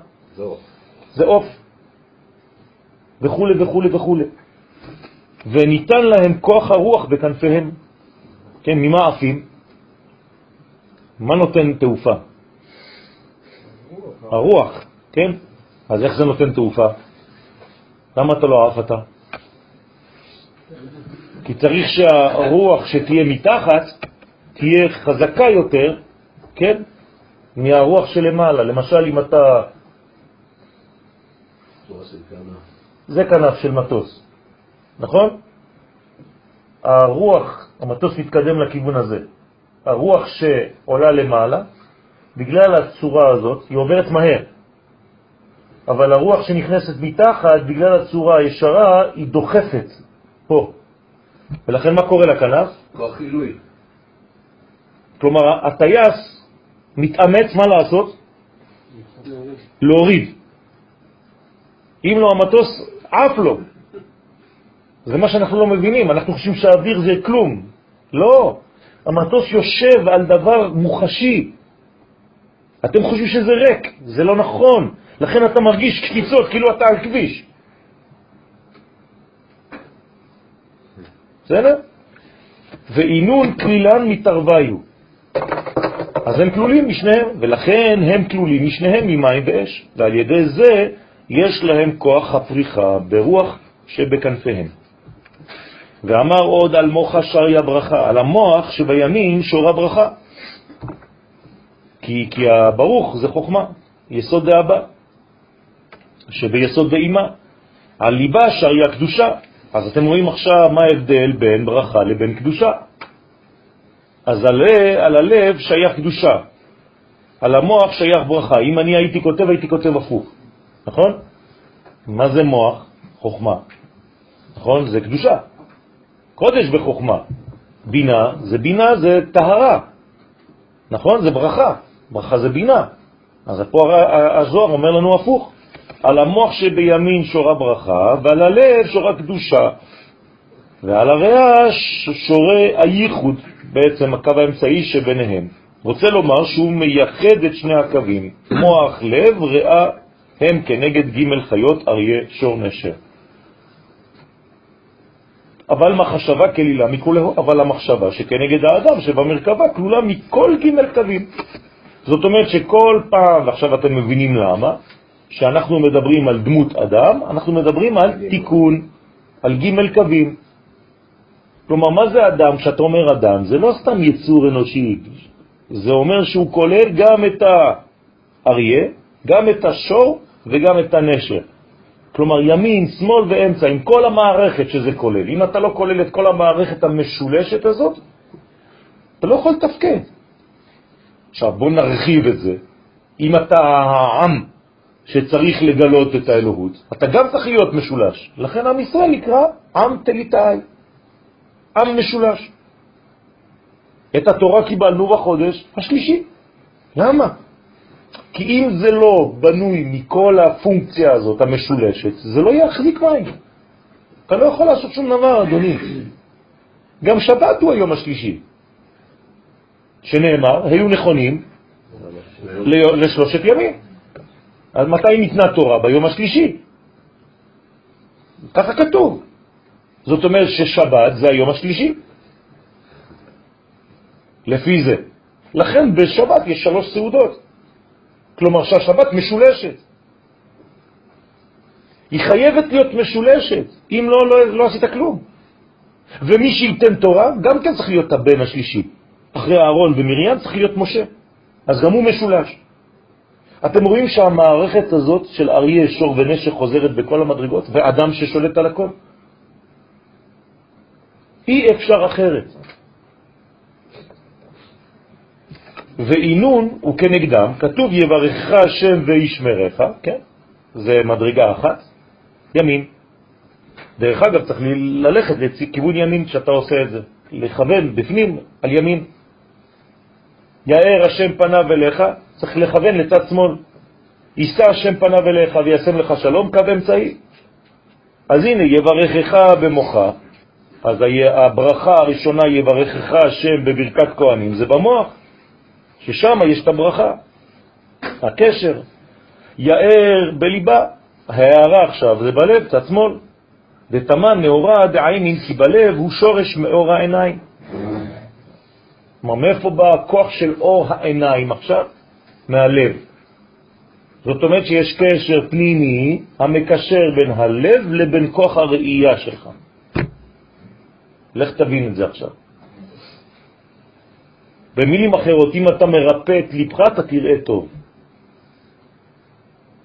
אז זה נאמר, ולא תטורו אחרי לבבכם ואחרי עיניכם. אה, עכשיו אתה מתחיל להבין. הלב מביא לי ראייה אמיתית. כלומר, אני רואה בעצם מה שאני רוצה בלב שלי לראות. אתם מבינים מה קורה פה? אותו סיפור עם שני החבדניקים שהיו מניחים תפילין בתחנה מרכזית הישנה בתל אביב. בא אחד דתי, התחיל לצעוק עליהם. למה? מעליהם היה פרסומת של סרט זימה, ענקית של איזה שמונה מטר. אז הוא אומר, איך אתם מניחים תפילין פה? הוא אומר, תאמין לי, כבר שנתיים אנחנו פה לא ראינו את זה. מעניין שאתה ראית את זה. כלומר, אתה בעצם איפה שהלב שלך רוצה לראות, שם אתה נמצא. אז זה הפוך היום, אתם מבינים? היום מורידים לך את הפן החיצוני. תמיד אותו סיפור, תמיד אותו סיפור. אל תסתכל באינטרנט. אבא, לא ראיתם את הפרסומות האלה, שם ירחם, כן? אני עולה, איפה אתה? בתוך האינטרנט. אבל אם הלב שלך הוא שמה, על מה אתה מדבר בכלל? אז נכון, תיזהר, תעשה מה שאתה יכול כדי למנוע, אבל אתה צריך לעשות עבודה הרבה יותר חכמה, לשנות את הגישה של הדבר הזה, ולא סתם לאסור את המסך. כמו אותו גנב מטומטם שגנב את, את, את המחשב, הוא רצה שלא יראו אותו, אז הוא לקח את המסך איתו. הוא לא הבין שהסרט זה בתוך ה... האמת שהיום זה כבר לא ככה. כן, היום אתה לוקח את המסך, לקחת הכל. הכל בפנים. כן, לא רק אפל. יש גם תפוזים, לא רק תפוחים. אגב, הוועדה שיש בעיה בעיניים, הרופאים אומרים שצריך לעשות איקו לב. נכון, נכון. אז האקו לב הוא קשור לעיניים, אבל כמה זמן צריך בשביל זה? הזוהר פה זה כבר אלפיים שנה. מה? זה אלפיים שנה שהוא כתב, אבל זה כבר אה, שורש החיים. דהוקמו, כן? כמו שפרשו חז"ל, הלב רואה, אז מי רואה בעצם? הלב, לא העיניים שלנו רואות. הנה, מי רואה? הלב שלך רואה. היום מה אתה עושה? מחסומים למי? לעיניים, לא ללב. אז לא תיקנת שום דבר, אדוני. אה? כן, כן, אבל הבעיה זה שזה רק שער וכניסה ויציאה. לא, לא משתמשים בשום דבר אחר. העיקר שבחיצוני, זהו. זאת הבעיה, זה תמיד אותה בעיה, זה אותו עניין. הלכנו לראות מישהו כדי להיכנס לתפילה איתנו, אמר מי כתב שצריך להתפלל? החלבן. אה, אין לו זקן. אין לו זקן, לא רב. ככה אמרו עליו עכשיו השבוע. הלא מזוקן הזה יגיד לי מה לעשות, קודם כל שיגדל זקן. אתה מדבר על החלבן, אתה יודע מי זה החלבן? אתה יודע מי זה המשפחה של החלבן? מי זה היה אבא של החלבן? הרב אה, אה, בניהו שמואלי, ראש המקובלים היום, כן? היה חי בן בית אצל האבא של החלבן. על מה אתה מדבר בכלל? מה אתה פותח את הפה שלך? אומרים את זה גם על הרב חיים סבתו, הוא בלי זקן. אז מה? אתה יודע איזה כמה תלמידים הוא מעמיד, וואי וואי וואי. בגדול. פשוט אנשים הלכו לאיבוד עם כל הדברים האלה, עם השאר. רב, שמעתי שהבבא סאלי היה בוכה על זה שלא יהיה לו זקן. כן. אז יש גם. ודאי שיש מדרגה, אבל אתה לא יכול לשפוט בן אדם על סמך זה. בתורה, בשורש הפנימי, הפנימי הפנימי היסודי, לפי תורת הסוד, לא נוגעים בזקן. נכון, אבל עכשיו צריך להבין מה זה, האם זה בתער או לא בתער, זה העניין. זה כמו פאות. או שאתה מניח את הפאות כמו שאתה רואה אותן, ויש גישה כזאת, ויש סגנון אחר של הארי הקדוש, הוא אומר לו, זה לא הפאות האלה בכלל. והספרדים בכלל לא, אפילו לא סוברים ככה, הם סוברים שזה הפה הזה מספיק. לא צריך לגדל עוד חתיכת שיער.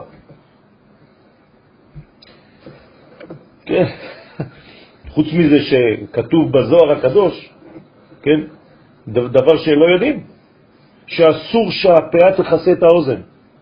וכמה אתה רואה כאלה בוכתות פה? כי אומר הזוהר הקדוש ובכתבי האריזה שחז ושלום אם אתה מכסה אוד מלמטה זה כאילו מכסים לך את האוזניים, לא שומעים את התפילות שלך למעלה. מי לומד את זה בכלל? העיקר שתראה. אה, אתה נראה. זה נראה רציני.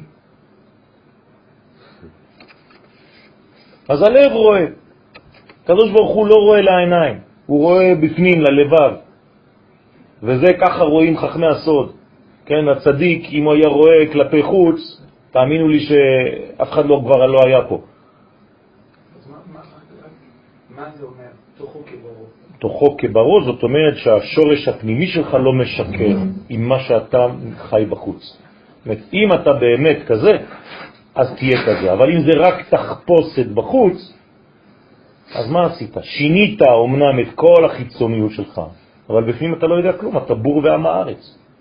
אני יכול להביא לך אנשים, אתה, אתה תכניס אותם פה, כולם יקומו. הם לא יודעים אפילו כלום, לא יודעים אפילו מילה בתורה. אבל הוא דומה. אני לא, לא רוצה הדמיות. גם השטן, מלאכו, שרו של עשיו דומה למי? תלמיד חכם נדמה לו, ככה כתוב בגמרא. אז מה? בגללו אה, יעקב כמעט לא נכנס לארץ ישראל, פגע לו ביסוד. הנה, כתלמיד חכם נדמה לו. אה, אם זה כגוי נדמה לו, זה מרגיע אותך, אבל כשזה דומה לתלמיד חכם, אתה כבר לא יודע מה לעשות עם זה, נו. צריך להיזהר, רבותיי. אז אני לא קיצוני, לא לכאן ולא לכאן, אני רק אומר שצריך לפתוח את העיניים ואת הלב. צריך לדעת. כמובן שיש אנשים שהם עם החזות והכל, והם באמת. חס ושלום, אני לא בא להגיד שכל מי שכך... לא, אבל צריך להיזהר. אל תשפוט רק לפי זה. אז עיסה בריאה, יש עיסה הוא בריאה. כן, זה העניין של עיסה השם בניו אליך, שהוא קו האמצעי, דהיו שלום, שהוא עושה שלום בין שני הקווים. הדאו דכתיב, זהו שמסיים הפסוק וישם לך שלום. כן, שים שלום. שים שלום זה הזיווג. אז את נשים נראה.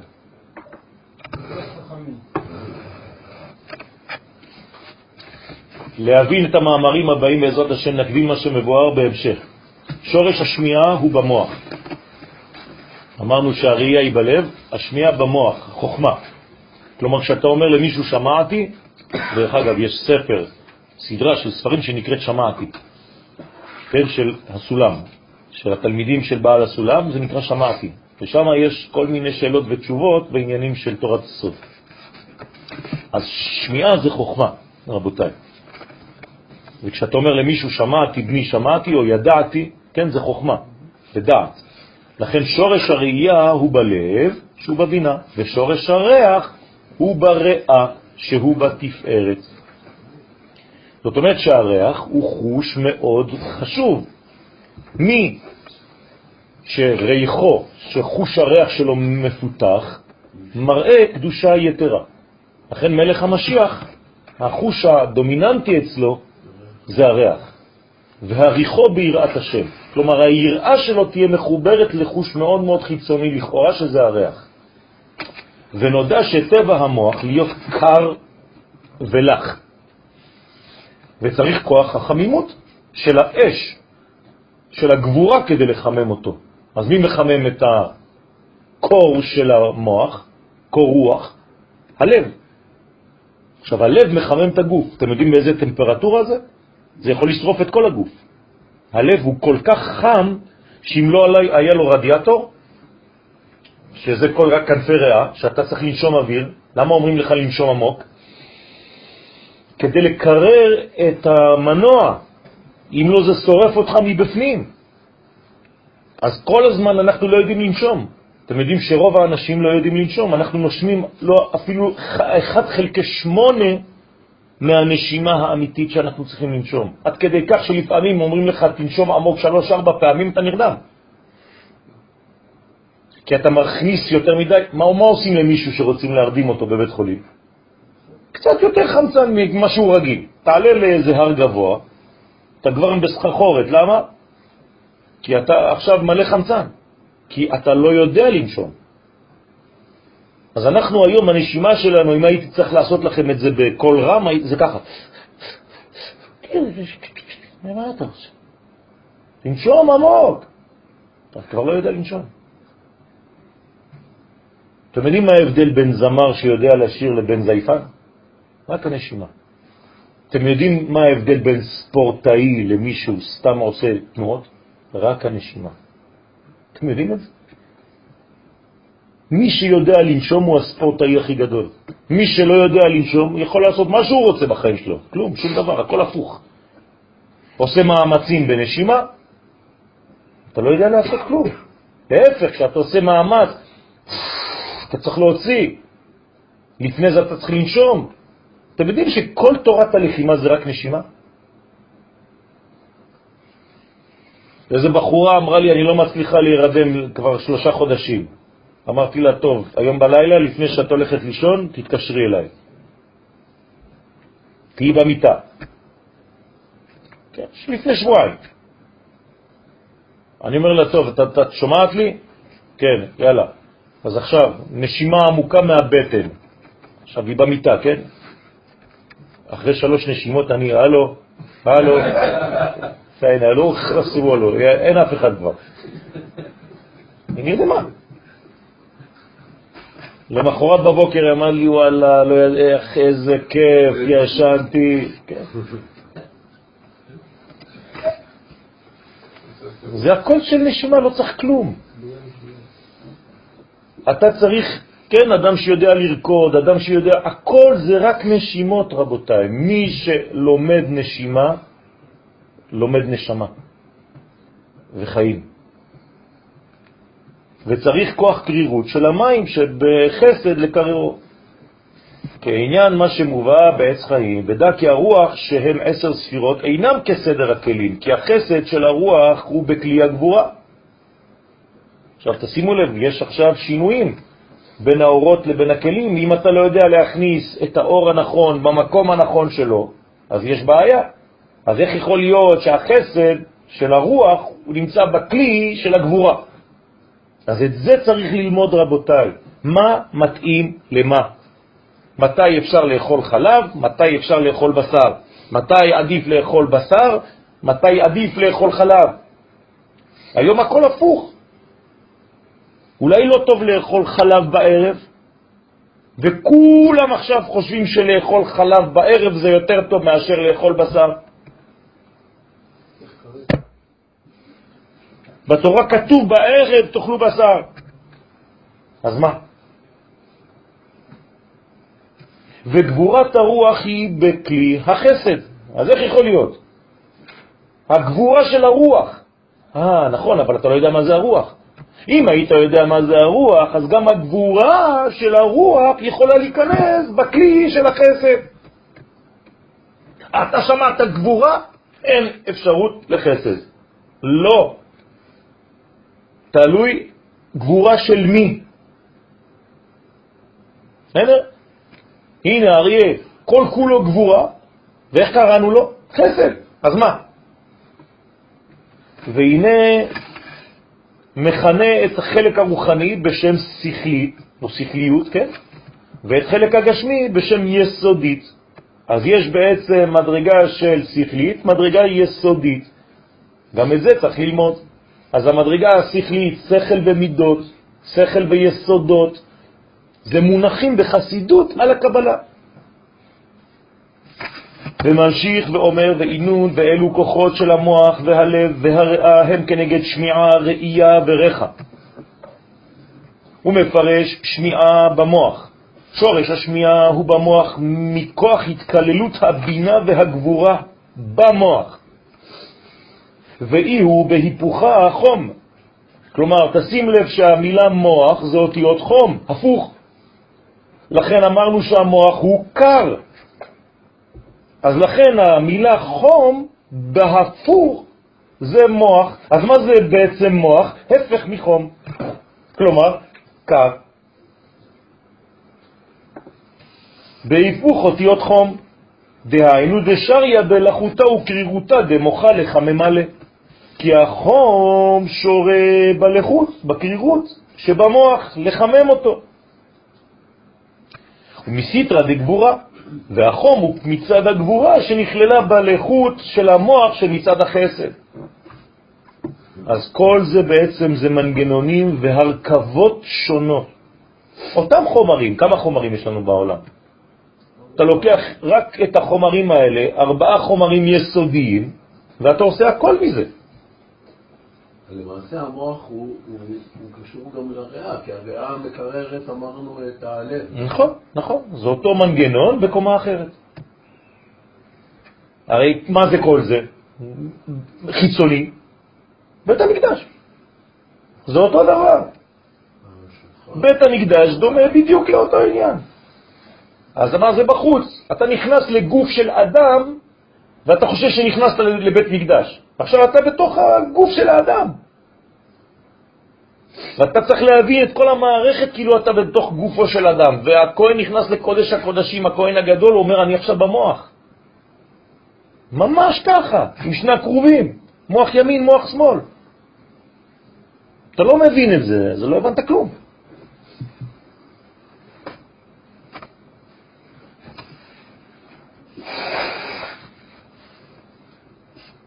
אז אה, הוא ממשיך ואומר, ראייה בליבה, שורש הראייה בלב, שהוא סוד הבינה, דאי הוא אש, שהיא אש הגבורה, כי הלב הוא בקו שמאל שבגבורה, והוא מצד פני השור שבמרכבה. והוא אומר ראייה אותיות אריה. הנה. כמו שהמוח ראינו שזה, כן, חום, הראייה זה אריה, אותיות אריה, כלומר האריה רואה, הוא רואה מרחוק, הוא רואה אפילו בחושך. כלומר, יש לו מסוגלות של ראייה פנימית, חודרת, שהוא מצד פני האריה שבמרכבה שבימין, ובא לרמוז על מים שכלית, כלומר מים שבמדרגות העליונות. מה זה השכל אמרנו? הרוחני, נכון? שכלית נקרא רוחני. על מים שכלי, דהיינו על צד השכלי הרוחני של החסד שנכלל בקו שמאל שבגבורה שבלב. מה? על מה? על החסד ואי הוא אריה? הבנתי. אז החסד ואי הוא אריה מסתרא דגופה? שבימין הוא בחינת אריה שבחסד מצד עצם גוף המוח, שור מסתרא דנפשה, אבל יש במוח כוח השור, שבגבורה מצד הנפש, שהיא חלק הרוחני שנכללה עמו בחינת הגבורה. תשימו לב מה הוא אומר פה בעצם. הוא אומר שיש הצטלבות. החלק הימני של העליון, כשהוא מתגלה למטה, הוא מתגלה בצדדים שמאליים. וזה אנחנו יודעים במדע היום, נכון? שהמוח הימני אחראי על החלק השמאלי של הגוף, והמוח השמאלי על החלק הימני שבגוף. אז הנה כל המנגנון פה. יש איזה סרטוט ככה שאפשר להבין את זה ככה. כי באמת כשקוראים את זה, קשה מאוד לחבר את זה. נכון. אתה מבין למה אני מתכוון? יש. זה משהו ויזואלי כזה שאני יכול לראות אותו. יש, יש, אה, עשו את זה אפילו. אני זוכר בישיבה, חברים שלנו, על כל, אה, על כל דף הם היו עושים סרטוטים. יש לי ספרים, אתה חושב שזה אינסטלציה של חשמל, באמת. ממש אותו דבר, עם, עם קווים אדומים, כחולים, ירוקים, כל דבר הולך לאיזה שעה. כן, אבל צריך להבין את הרעיון הכללי. כן, כי גם אם אני עכשיו אפרש לך, אתה לא תיכנס לזה מיד, רק תבין את הרעיון הכללי. הרעיון הכללי אומר שיש לנו בעצם שלושה, כן, קווים, שלוש מערכות. מערכת אחת היא קו ימין שנקראת אריה, מערכת שמאל שנקראת שור, קו שמאל, ומערכת אמצעית שנקראת נשר. המערכות האלה מיוחסות לכל הגוף. מהג' האלה יורדים לכל הגוף. המחשבה נמצאת בלב, הלב מבין, והמוח הוא בעצם רואה. אז אתה רואה עם המוח שהוא אריה, ואתה מבין עם השור שהוא שמאל. ועליהם יש קו אמצעי שהוא אחראי על מה? על הרוח של האדם, והוא התפארת שנקרא נשר, ועל כולם אדם, שהוא בעצם, מה זה אדם? כאילו אמרת אריה, שור ונשר. תשכח את כולם עכשיו, תגיד אדם. בסדר? מישהו שהוא דיסלקסיה, אז המערכת הכל הפוכה? נכון. עם הלב. נכון, צריך לעבוד על זה. צריך לעבוד על זה. זה ריפוי, יש ריפוי לדבר הזה, ויש גם עניין של גמגום וכל המערכת, איך, איך, איך אפשר לתקן את המדרגות האלה. לכן צריך לקררה. הוא ממשיך ואומר, ראייה בליבה, שורש הראייה בלב, אש שהיא אש הגבורה, כי הלב הוא בקו שמאל שבגבורה הוא מצד פני השור שבמרכבה, ואמר ראייה אותיות אריה שהוא מצד פני אריה שבמרכבה בימין. ובא לרמוז על מים שכלי, דהיינו על צד השכלי והרוח של החסד שנכלל בקו שמאל שבגבורה שבלב. לקררה אש יסודי דליבה, דלה יוקית כל גופה. הנה מה שאמרנו מקודם. כדי לקרר את אש היסודי של הלב, שלא ישרוף את כל הגוף. כי הטמפרטורה של הלב גבוהה מאוד. כמה דרך אגב? מה הטמפרטורה של הלב?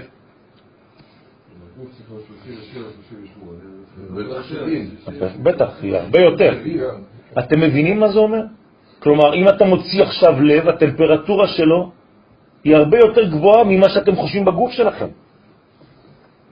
כלומר, אם הריאות שלך, אם הרדיאטור שלך לא עובד, יש חור ברדיאטור, אין מים מספיק, אז זה מתחמם. אז באוטו שמו לך מד חום, גם לנו יש מד חום, אותו דבר, אתה מכניס לפה.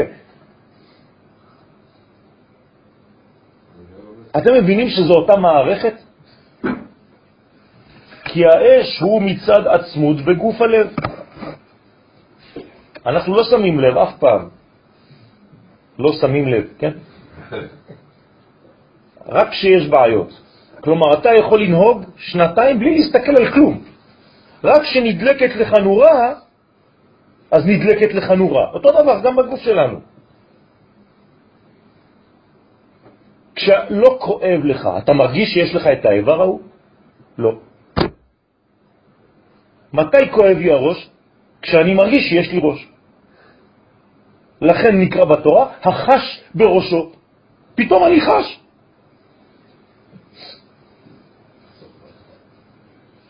ריחה בריאה, שורש הריח הוא בריאה, כי הריח יוצא מן הריאה שבקו אמצעי שבתפארת. לכן הריח הוא חשוב כל כך, הוא צריך להיות מאוזן, הוא הריח. כי בריאה הוא הרוח דנפיק לחותמה. משם יוצא כוח הריח לחותם, לפה, לאף, סליחה. עלי תמר, עליו נרמז מה שכתוב, ויפח באפיו. מאיפה אנחנו נושפים?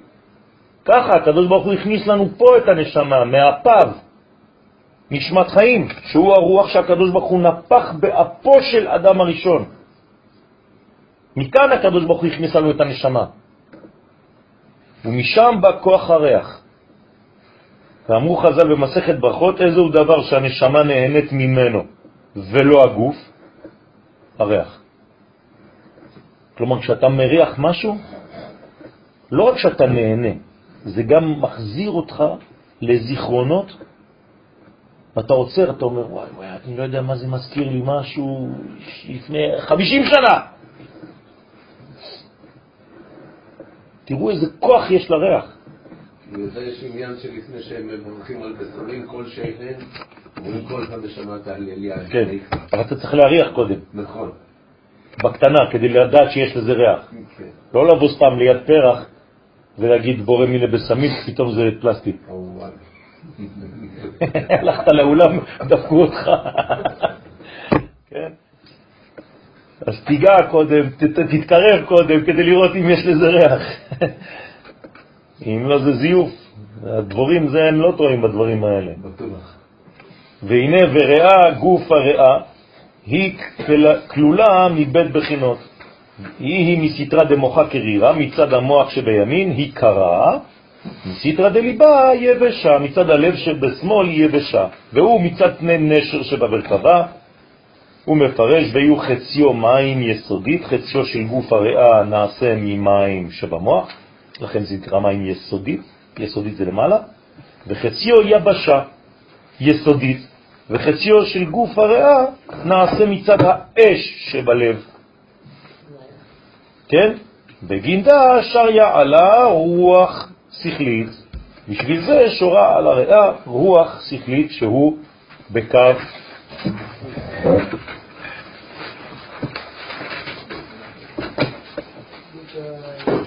באיזה קו? בוא נראה אם הבנתם. יפה.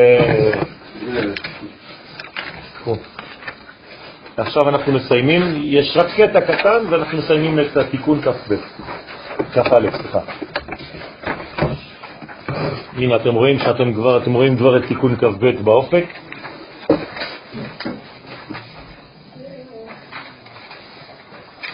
השתבח שמו לעד.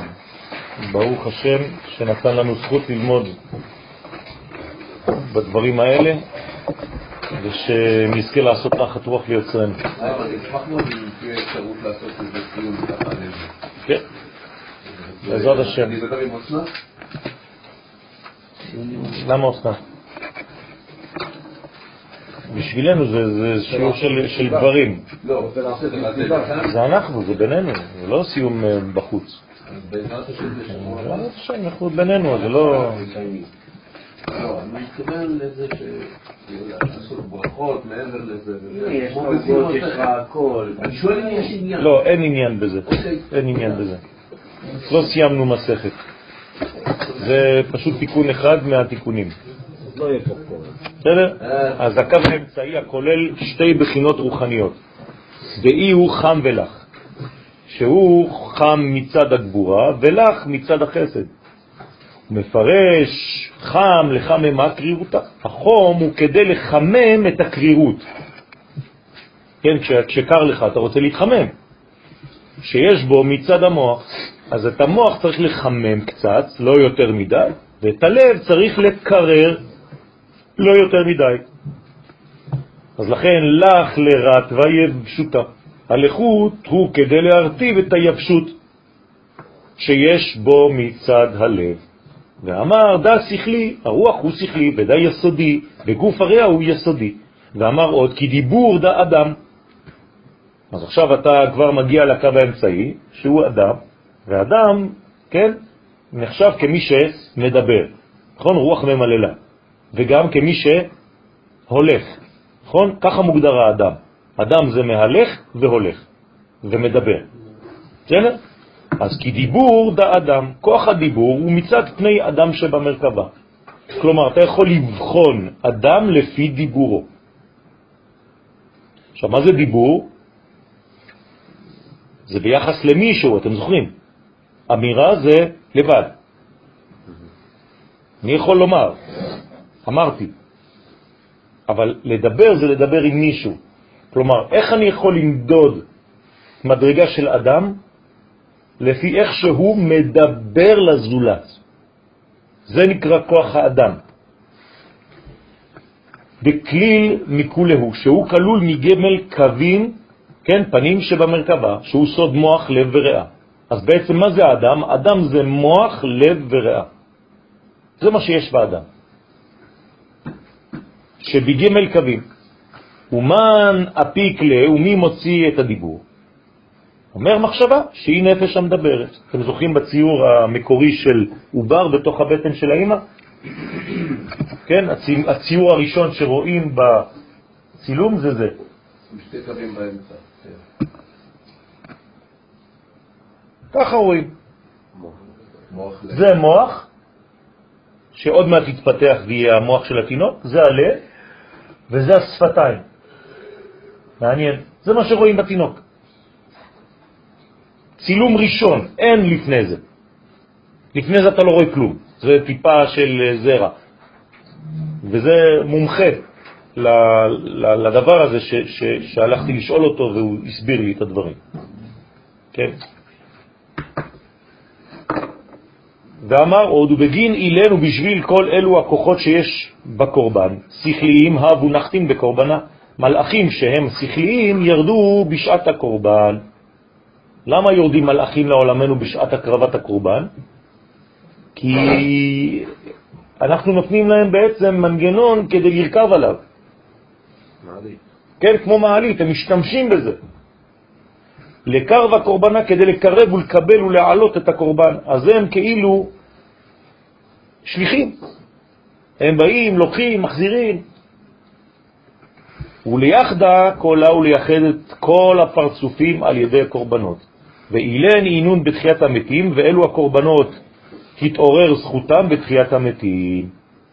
אז כל האדם שמקריב, מקריב מעצמו. אז זה בעצם מחיי מתים. אתה רוצה להחיות את המת שבך, כי כולנו קצת מתים, וכולנו קצת חיים. עדיף שהחיים שבתוכנו יהיו מרובים על המוות שבתוכנו. בסדר? אז יש אנשים שהם כל היום קצת מתים, קצת חיים. אז איפה אתה נמצא? אז זה העניין של הקורבן. הקורבן זה תחיית המתים. כל פעם שאתה מתקרב לבוראך, אתה חי יותר. ובהון יהא קודשא בריך ומקרב עצם אל עצמו. כלומר, כשאתה מתחבר ליסוד הפנימי שמחבר בין כל העצמות, בין כל החלקים במציאות, אתה אדם גדול יותר. אדם גדול זה אדם שיודע מה קושר מה. איך אני יכול לחבר את מה שלמדתי פה עם מה שלמדתי שם? איך אני יכול לחבר את הבן אדם הזה עם האישה הזאת? איך אני יכול לחבר את הרב הזה עם התלמיד הזה? איך אני יכול לחפש מקור כדי לומר לתלמיד, לך לחפש שם? כל זה זה נקרא חוכמה. איך אני יכול לראות את הנשמה שמחברת בין כל איברי הגוף? וגידים ואורקים, כולהו לך ברדה בדה, שבכוחם הקדוש ברוך הוא יקרב עצם אל עצמו. על ידי גידים, על ידי בשר, על ידי כל העצמות האלה מתחברות, מתחברות, מתחברות אחת לשנייה. הולכים מהכוח הפנימי ביותר, ולאט לאט לאט לאט לאט בונים, ואחרי זה מפיחים נשמה. ואת כל הגידים והעורקים זה בזה, ורוצה לומר שיחבר את כל העצמות יחד, או את כל העצמות, על ידי הגידים והעורקים. ויקבלו אילן באילן, ויקבלו ויתחברו אלו באלו, האיברים אלו באיברים של האדם, שאצלם. ומשולבים אילן באילן, השתלבו כל העצמות עצם עם עצם אחרת, הראויה אליו. הדאו דכתיב, זהו הרמז, מה שכתוב, מקבילות הלולאות, כן, אחת אל אחת, במשכן. והיה המשכן אחד. למה הוא אחד? בגלל שכל הדברים מתאימים ומחוברות וקשרים ולולאות, כן, מדרגה יריעה ליריעה. כי הייתה מקבילה כל לולאה ללולאה שכנגדה. יש לבושים כאלה, נכון? יש לך לולאה פה, ויש לך איזה כפתור. אתה מכניס את הלולאה לתוך הכפתור ואתה סוגר. כמו ב... אצל, אצל המרוקאים, כן? כשהיה לנו את הג'לביה. היום כבר אין ג'לביות. אבל זה, זה אותו דבר. בכפתורים זה אותו דבר. הנה, כמו שיש לאבישי, אתם רואים? הנה לולאה, והוא מכניס אותה שם מהצד השני. אה? לפעמים.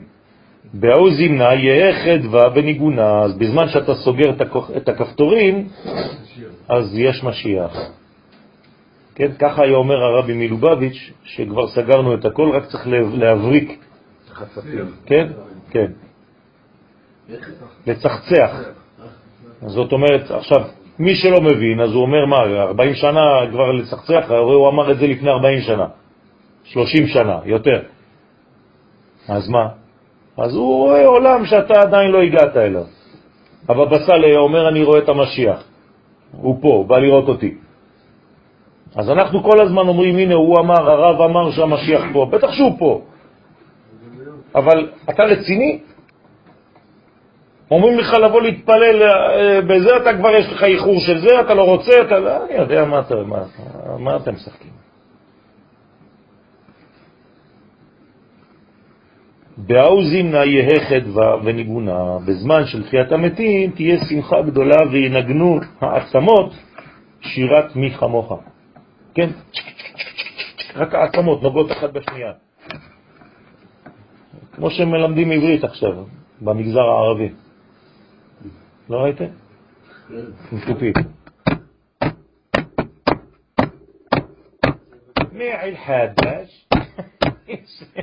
אפשר ברכת הגשם. טוב. וקריבו דלהון בשביל התקרבות העצמות למקומם וחיבורם זה בזה. שיהיה, כן, בקרוב במהרה בימינו, אמן. בעזרת השם, השתבח שמו לעד, סגרנו אה, בניין שלם עכשיו של אה, תיקון, אנחנו נתחיל תיקון 21, 22, סליחה, אבל הוא לא יהיה בדף הזה, אנחנו נתחיל אותו בדף הזה, ואנחנו נמשיך אחרי זה, כי צילמתי אותו מחדש בדף אחר, כי הייתה סיומת של, של זה, אז אנחנו נתחיל בכל זאת. כדי לא להישאר חס ושלום באמצע, אז אנחנו בעזרת השם בסייעתא דשמיא נתחיל כבר תיקון 22. אז uh, מבואר בהמשך המאמר, יהי רצון שהתיקון הזה בעזרת השם יהיה 22, שיסגור לנו את כל המערכת לטובה ולברכה של 22 אותיות הקודש. ועכשיו אנחנו ניכנס כבר לעניינים של uh, גילויים פנימיים שהם מאוד מאוד מאוד קרובים. לעניין השבת ולגילוי של אימא עליונה, של בינה, כן, בתוך העולמות שלנו. וזה בעצם עולם הבא, זה אבא ואימא שמתגברים ומתחברים לעולמנו. אנחנו עכשיו מכינים, מכשירים להם את הקרקע. מבואר בהמשך המאמר בצירוף דרוש זה, הוא בראשית בית ראשית. היינו פרצוף ארי חנפין הנקרא בראשית. להיותו ראשית האצילות. כן, מה יש בראשית האצילות? יש פרצוף ארי חנפין, ארי חנפין הוא הראש של האצילות, נכון? עתיק הוא שייך לפרצוף של למעלה. אריך הוא כבר שייך לפרצוף הנוכחי. לכן המדרגה הראשונה באצילות זה אריך. אז מה קרה שם? האציל ותיקן בכוח החוכמה של מעלה מהאצילות, הנקראת ראשית, את בית פרצופי אבא ואמא. כלומר, יש פרצוף שהוא נמצא למעלה מעולם האצילות, אוקיי? לא רואים אותו. מה הוא תיקן בתוך עולם האצילות? את שני הפרצופים הראשונים, שזה נקרא אבא ואמא. נכון? כל פרצוף מתחיל באבא ואמא, נכון? אבל למעלה מאבא ואמא היה עוד משהו, מאיפה נולדו אבא ואמא? אז אנחנו אמנם מתייחסים לעולם האצילות כעולם הראשון, אבל למעלה מעולם האצילות היה עולם אחר? בטח שהיה עולם אחר. איך קוראים לעולם שלמעלה מהאצילות? אדם קדמון. עכשיו, באדם קדמון יש מדרגה שדרך הבניין שלה, כן, נולדו, נוצרו אבא ואימא של אצילות. זה מה שהוא אומר. עכשיו, האבא ואימא שבאצילות הם האות ב' של בראשית.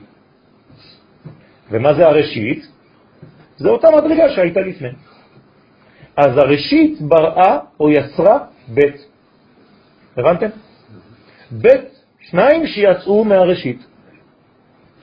ואבא ואימא מלבישים לבית פרצופי זון, ואחרי זה אבא ואימא, כשהם מתפשטים יותר למטה, אז אתה תראה עוד אבא ואימא בצורה יותר קטנה. זה נקרא זעיר אנפין ומלכות. כלומר, זעיר אנפין זה הילד של האבא, ומלכות זה הילדה של האימא. אז בעצם מה יש בעולם האצילות? אבא, אימא, בן ובת. וזה ארבע אותיות, י' כ' ו' כ'. זהו. כלומר, שניים שהפכו להיות ארבע. בסדר? זה הבניין. מאיפה זה בא? מראשית. וראשית זה למעלה, מעולם האצילות. כי זה כולל הרבה דברים בפנים. בפרצוף יש עיניים, אוזניים, חותם, פה. אם זה היה ספירה, זה היה רק דבר אחד. אפילו בתוך ספירה אמרנו שיש גם ספירה. נכון, אבל זה ספירה. בפרצוף זה הרבה יותר כולל. זה, זה קומה. לכן באבא, מה זה אבא? זה לא ספירת חוכמה לבד, זה פרצוף שלם של עשר ספירות של חוכמה וכו'. אז הנה מבית פרצוף וזון עצמם נרמזים באות בית בבראשית. אז אותו דבר. מה זה בראשית? או אבא ואימא, או זעיר אנפין ומלכות. בוא נקרא לזה עכשיו בצורה אחרת של חסידות. מה זה הבית? הקדוש ברוך הוא והשכינה. בסדר? זה הבית. קודשא בריחו ושכינתה, או הקדוש ברוך הוא וכנסת ישראל. שני דברים, שני פרצופים כאלה כביכול, למרות שהם אחד. אבל אתה קורא להם שניים, כי צריך להבדיל, לא להפריד, אבל כן להבדיל, וזה נקרא בית. אז אנחנו פועלים כדי לחבר את אותם שניים. כל הזמן, זה מה שאנחנו עושים. לשם ייחוד זה וזה, קודשא בריחו שכינתה, אבא ואימא, בן ובת, לייחד אותיות י' כ' באותיות ו' כ', י' בה', ו' בה'. י' וה' עליונים זה אבא ואימא, ו' וה' זה בן ובת. בסדר?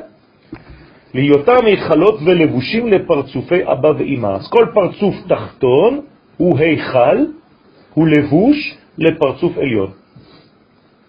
ובהמשך התיקון בדף ס"ד עמוד ב' יש דרוש אחר וצירוף אחר, אחרי זה נראה.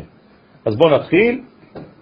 שם ייחוד קודשה ברכו שכינתה, בתחילו ורחימו ורחימו דחילו, יהי רצון שנזכה להתחיל ולסיים עוד תיקונים ולעשות נחת רוח ליוצרנו, לא בשביל עצמנו, אלא כדי לגלות מלכותו יתברך בעולם.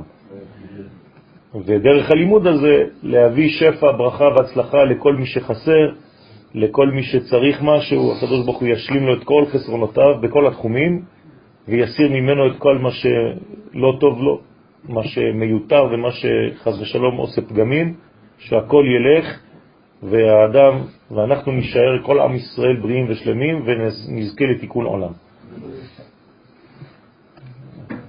אפילו עם חומרים. פתח רבי שמעון ואמר לפרש מה שכתוב, בראשית ברא אלוהים, הנה בהמשך המאמר מפרש את הפסוק ומרמז בו את כל פרצופי האצילות. זאת אומרת שהפסוק הזה, בראשית ברא אלוהים את השמיים ואת הארץ, פסוק אחד, נכון? אם היינו מבינים כמה הוא מכיל, היינו מבינים שבעצם כל מה שאנחנו עוסקים בו, וכל מה שאנחנו עוד לא השגנו ולא הצלחנו להשיג בכלל ולעסוק בו, הכל נמצא בראשית, ברא אלוהים, את השמיים ואת הארץ. כמה מילים יש? שבע. יפה. שבע מילים, כמה אותיות? 28. כוח. כוח אותיות בשבע מילים. זאת אומרת שזה פוטנציאל של כל הבריאה. הכל נמצא שם. ואמר בראשית חד היא ובראשית רומז על פרצוף אריך אנפין, שהוא ראשית האצילות. והוא אחד ולא נוקבה נפרדת.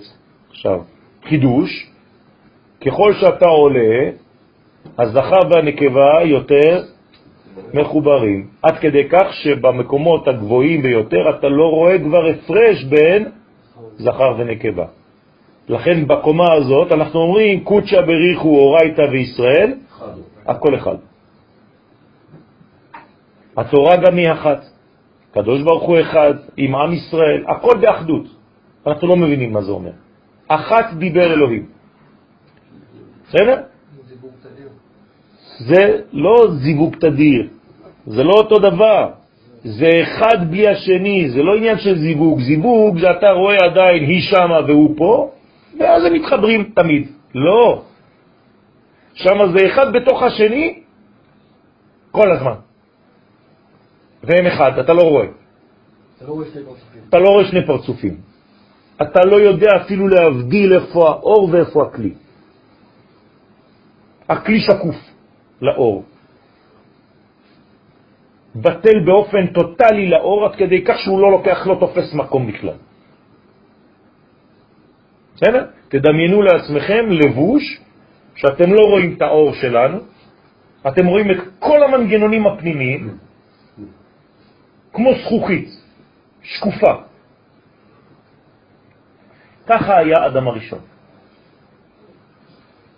עכשיו, לא היית רואה את האיברים הפנימיים של אדם הראשון, היית רואה את האור כשהיית מסתכל עליו.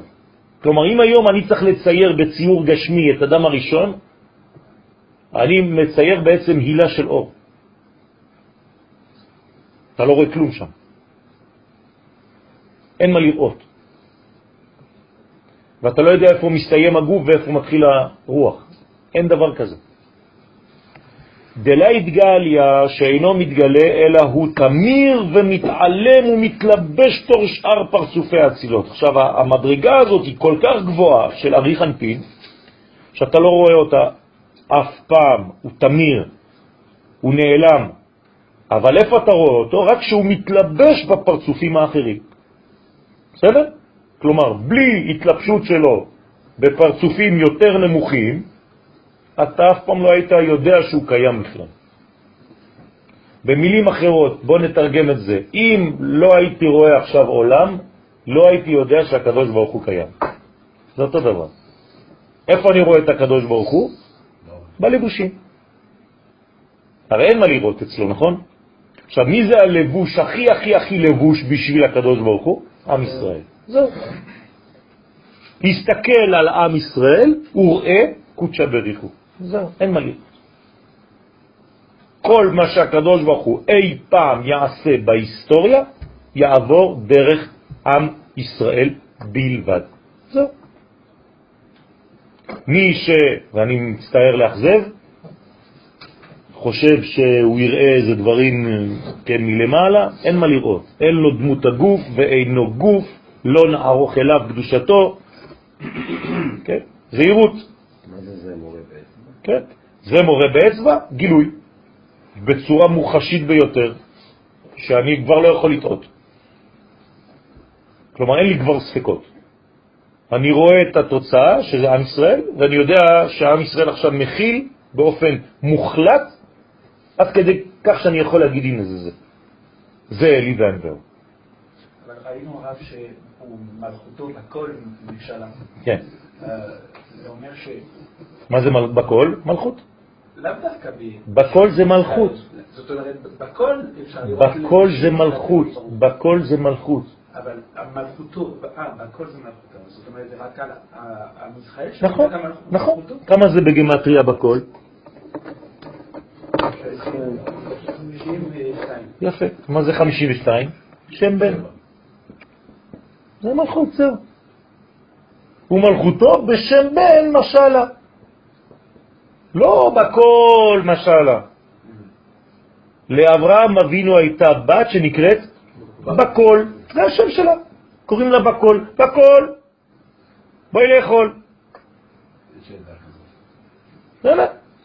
עכשיו, אם אתה לא לוקח את זה בכיוון הנכון, זה הופך להיות כלב. זה הצד השלילי. או בכל או כלב. שנאמר דמענדו לחבב יזרו לכלב. כן, סליחה. אז זה בכל. בסדר? אז הבקול הזה צריך להבין שזה הסוד, זה שם בן. שם בן זה 52, זה שם הוויה כפול עצמו. כלומר פעמיים שם הוויה, מה שהיה בשורש, י' כ' ו' כ', מופיע בתוצאה י' כ' ו' כ', אין שינוי. זה עם ישראל. הוא ברא טרן, ואבא ואימא בראו, כן, שני פרצופים, הוציאו מעצמם, סליחה, ואריך אנפין ברא שני פרצופים שהם אבא ואימא. כמו שכתוב בעץ חיים. מפרש טרן אינון, הם שני פרצופים נפרדים. תשימו לב עכשיו, כבר נפרדים. האחד הוליד שניים, אבא בחינת זכר ואימא בחינת נקבה. ועכשיו מה שאמרת, אבישי, הם בחיבור תדיר, אבל הם שניים. ומהם התחילו הפרצופים להיות שתי בחינות זכר ונקבה ופרצופים נפרדים. להפוק אריך אנפין, שאין לו נוקבה נפרדת. זהירות, כן? זה בסיס. עכשיו, אנחנו חוזרים על הדברים הבסיסיים ביותר, כי אנחנו עכשיו פותחים, אמרתי לכם, בתיקון מאוד מאוד שיחזיר אותנו להרבה הרבה אה, אה, כללים ראשוניים שאולי קצת נעלמו, לאט לאט זה חוזר על הכל. ואינון, ב', והם רמוזים באות ב' של בראשית. ואינון טרן על מין סתימין, שהם שני עולמות סתומים ומלובשים, תוך זכר ונקבה, זון. איך קוראים לזכר ונקבה בתורה? שמיים וארץ. אז בראשית ברא אלוהים את השמיים ואת הארץ. זה אירנפין ונוקבה ומלכות. אבל לפני זה תדע לך שהכל בא מאחד. רק שאת האחד אתה לא מצליח להשיג, אז אתה מתחיל מדף ב'.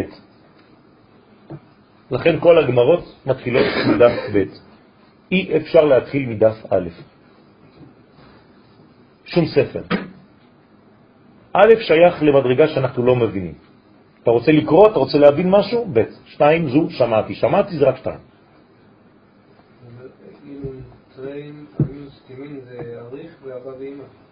כן, אבא ואמא מלובשים בתוך זעירנטין ומלכות. ואינם מושגים אלינו כי אם על ידיהם. זאת אומרת, אי אפשר לראות את אבא ואמא, את יודקה, בוא ניקח עכשיו באותיות, אי אפשר להבין יודקה אלא דרך ו"ק. אז מה זה ו"ק אצלנו? החיבור בין הקדוש ברוך הוא לבין כנסת ישראל. אם אתה לומד את הלימוד הזה, שאיך לחבר את קודשא בריחו בכנסת ישראל, תדע לך שאתה עכשיו לומד על דברים מאוד מאוד פנימיים, שהם שורש שבא ממדרגה שהייתה, שקדמה. אז בקבלה הקדוש ברוך הוא זה לא אין סוף ברוך הוא, זה מדרגה שנקראת זעירנטין, היא נקראת קודשא בריחו, כנגד האות ו', וכנסת ישראל כנגד האות ה'. אז תלמד עכשיו ו' כ'. זה מה שבאנו לעשות, לחבר בין ו' לבין ה'. זהו. כל מה שאנחנו עושים בעולמנו זה רק זה. משל? מה? זה משל? מה זאת אומרת זה משל? כן, זה המשל. זה, זה, זה המשל. בסדר? כל מה שקדם זה הנמשל. וזה שקשור בסוד הפנימי, ששם זה השקט המוחלט.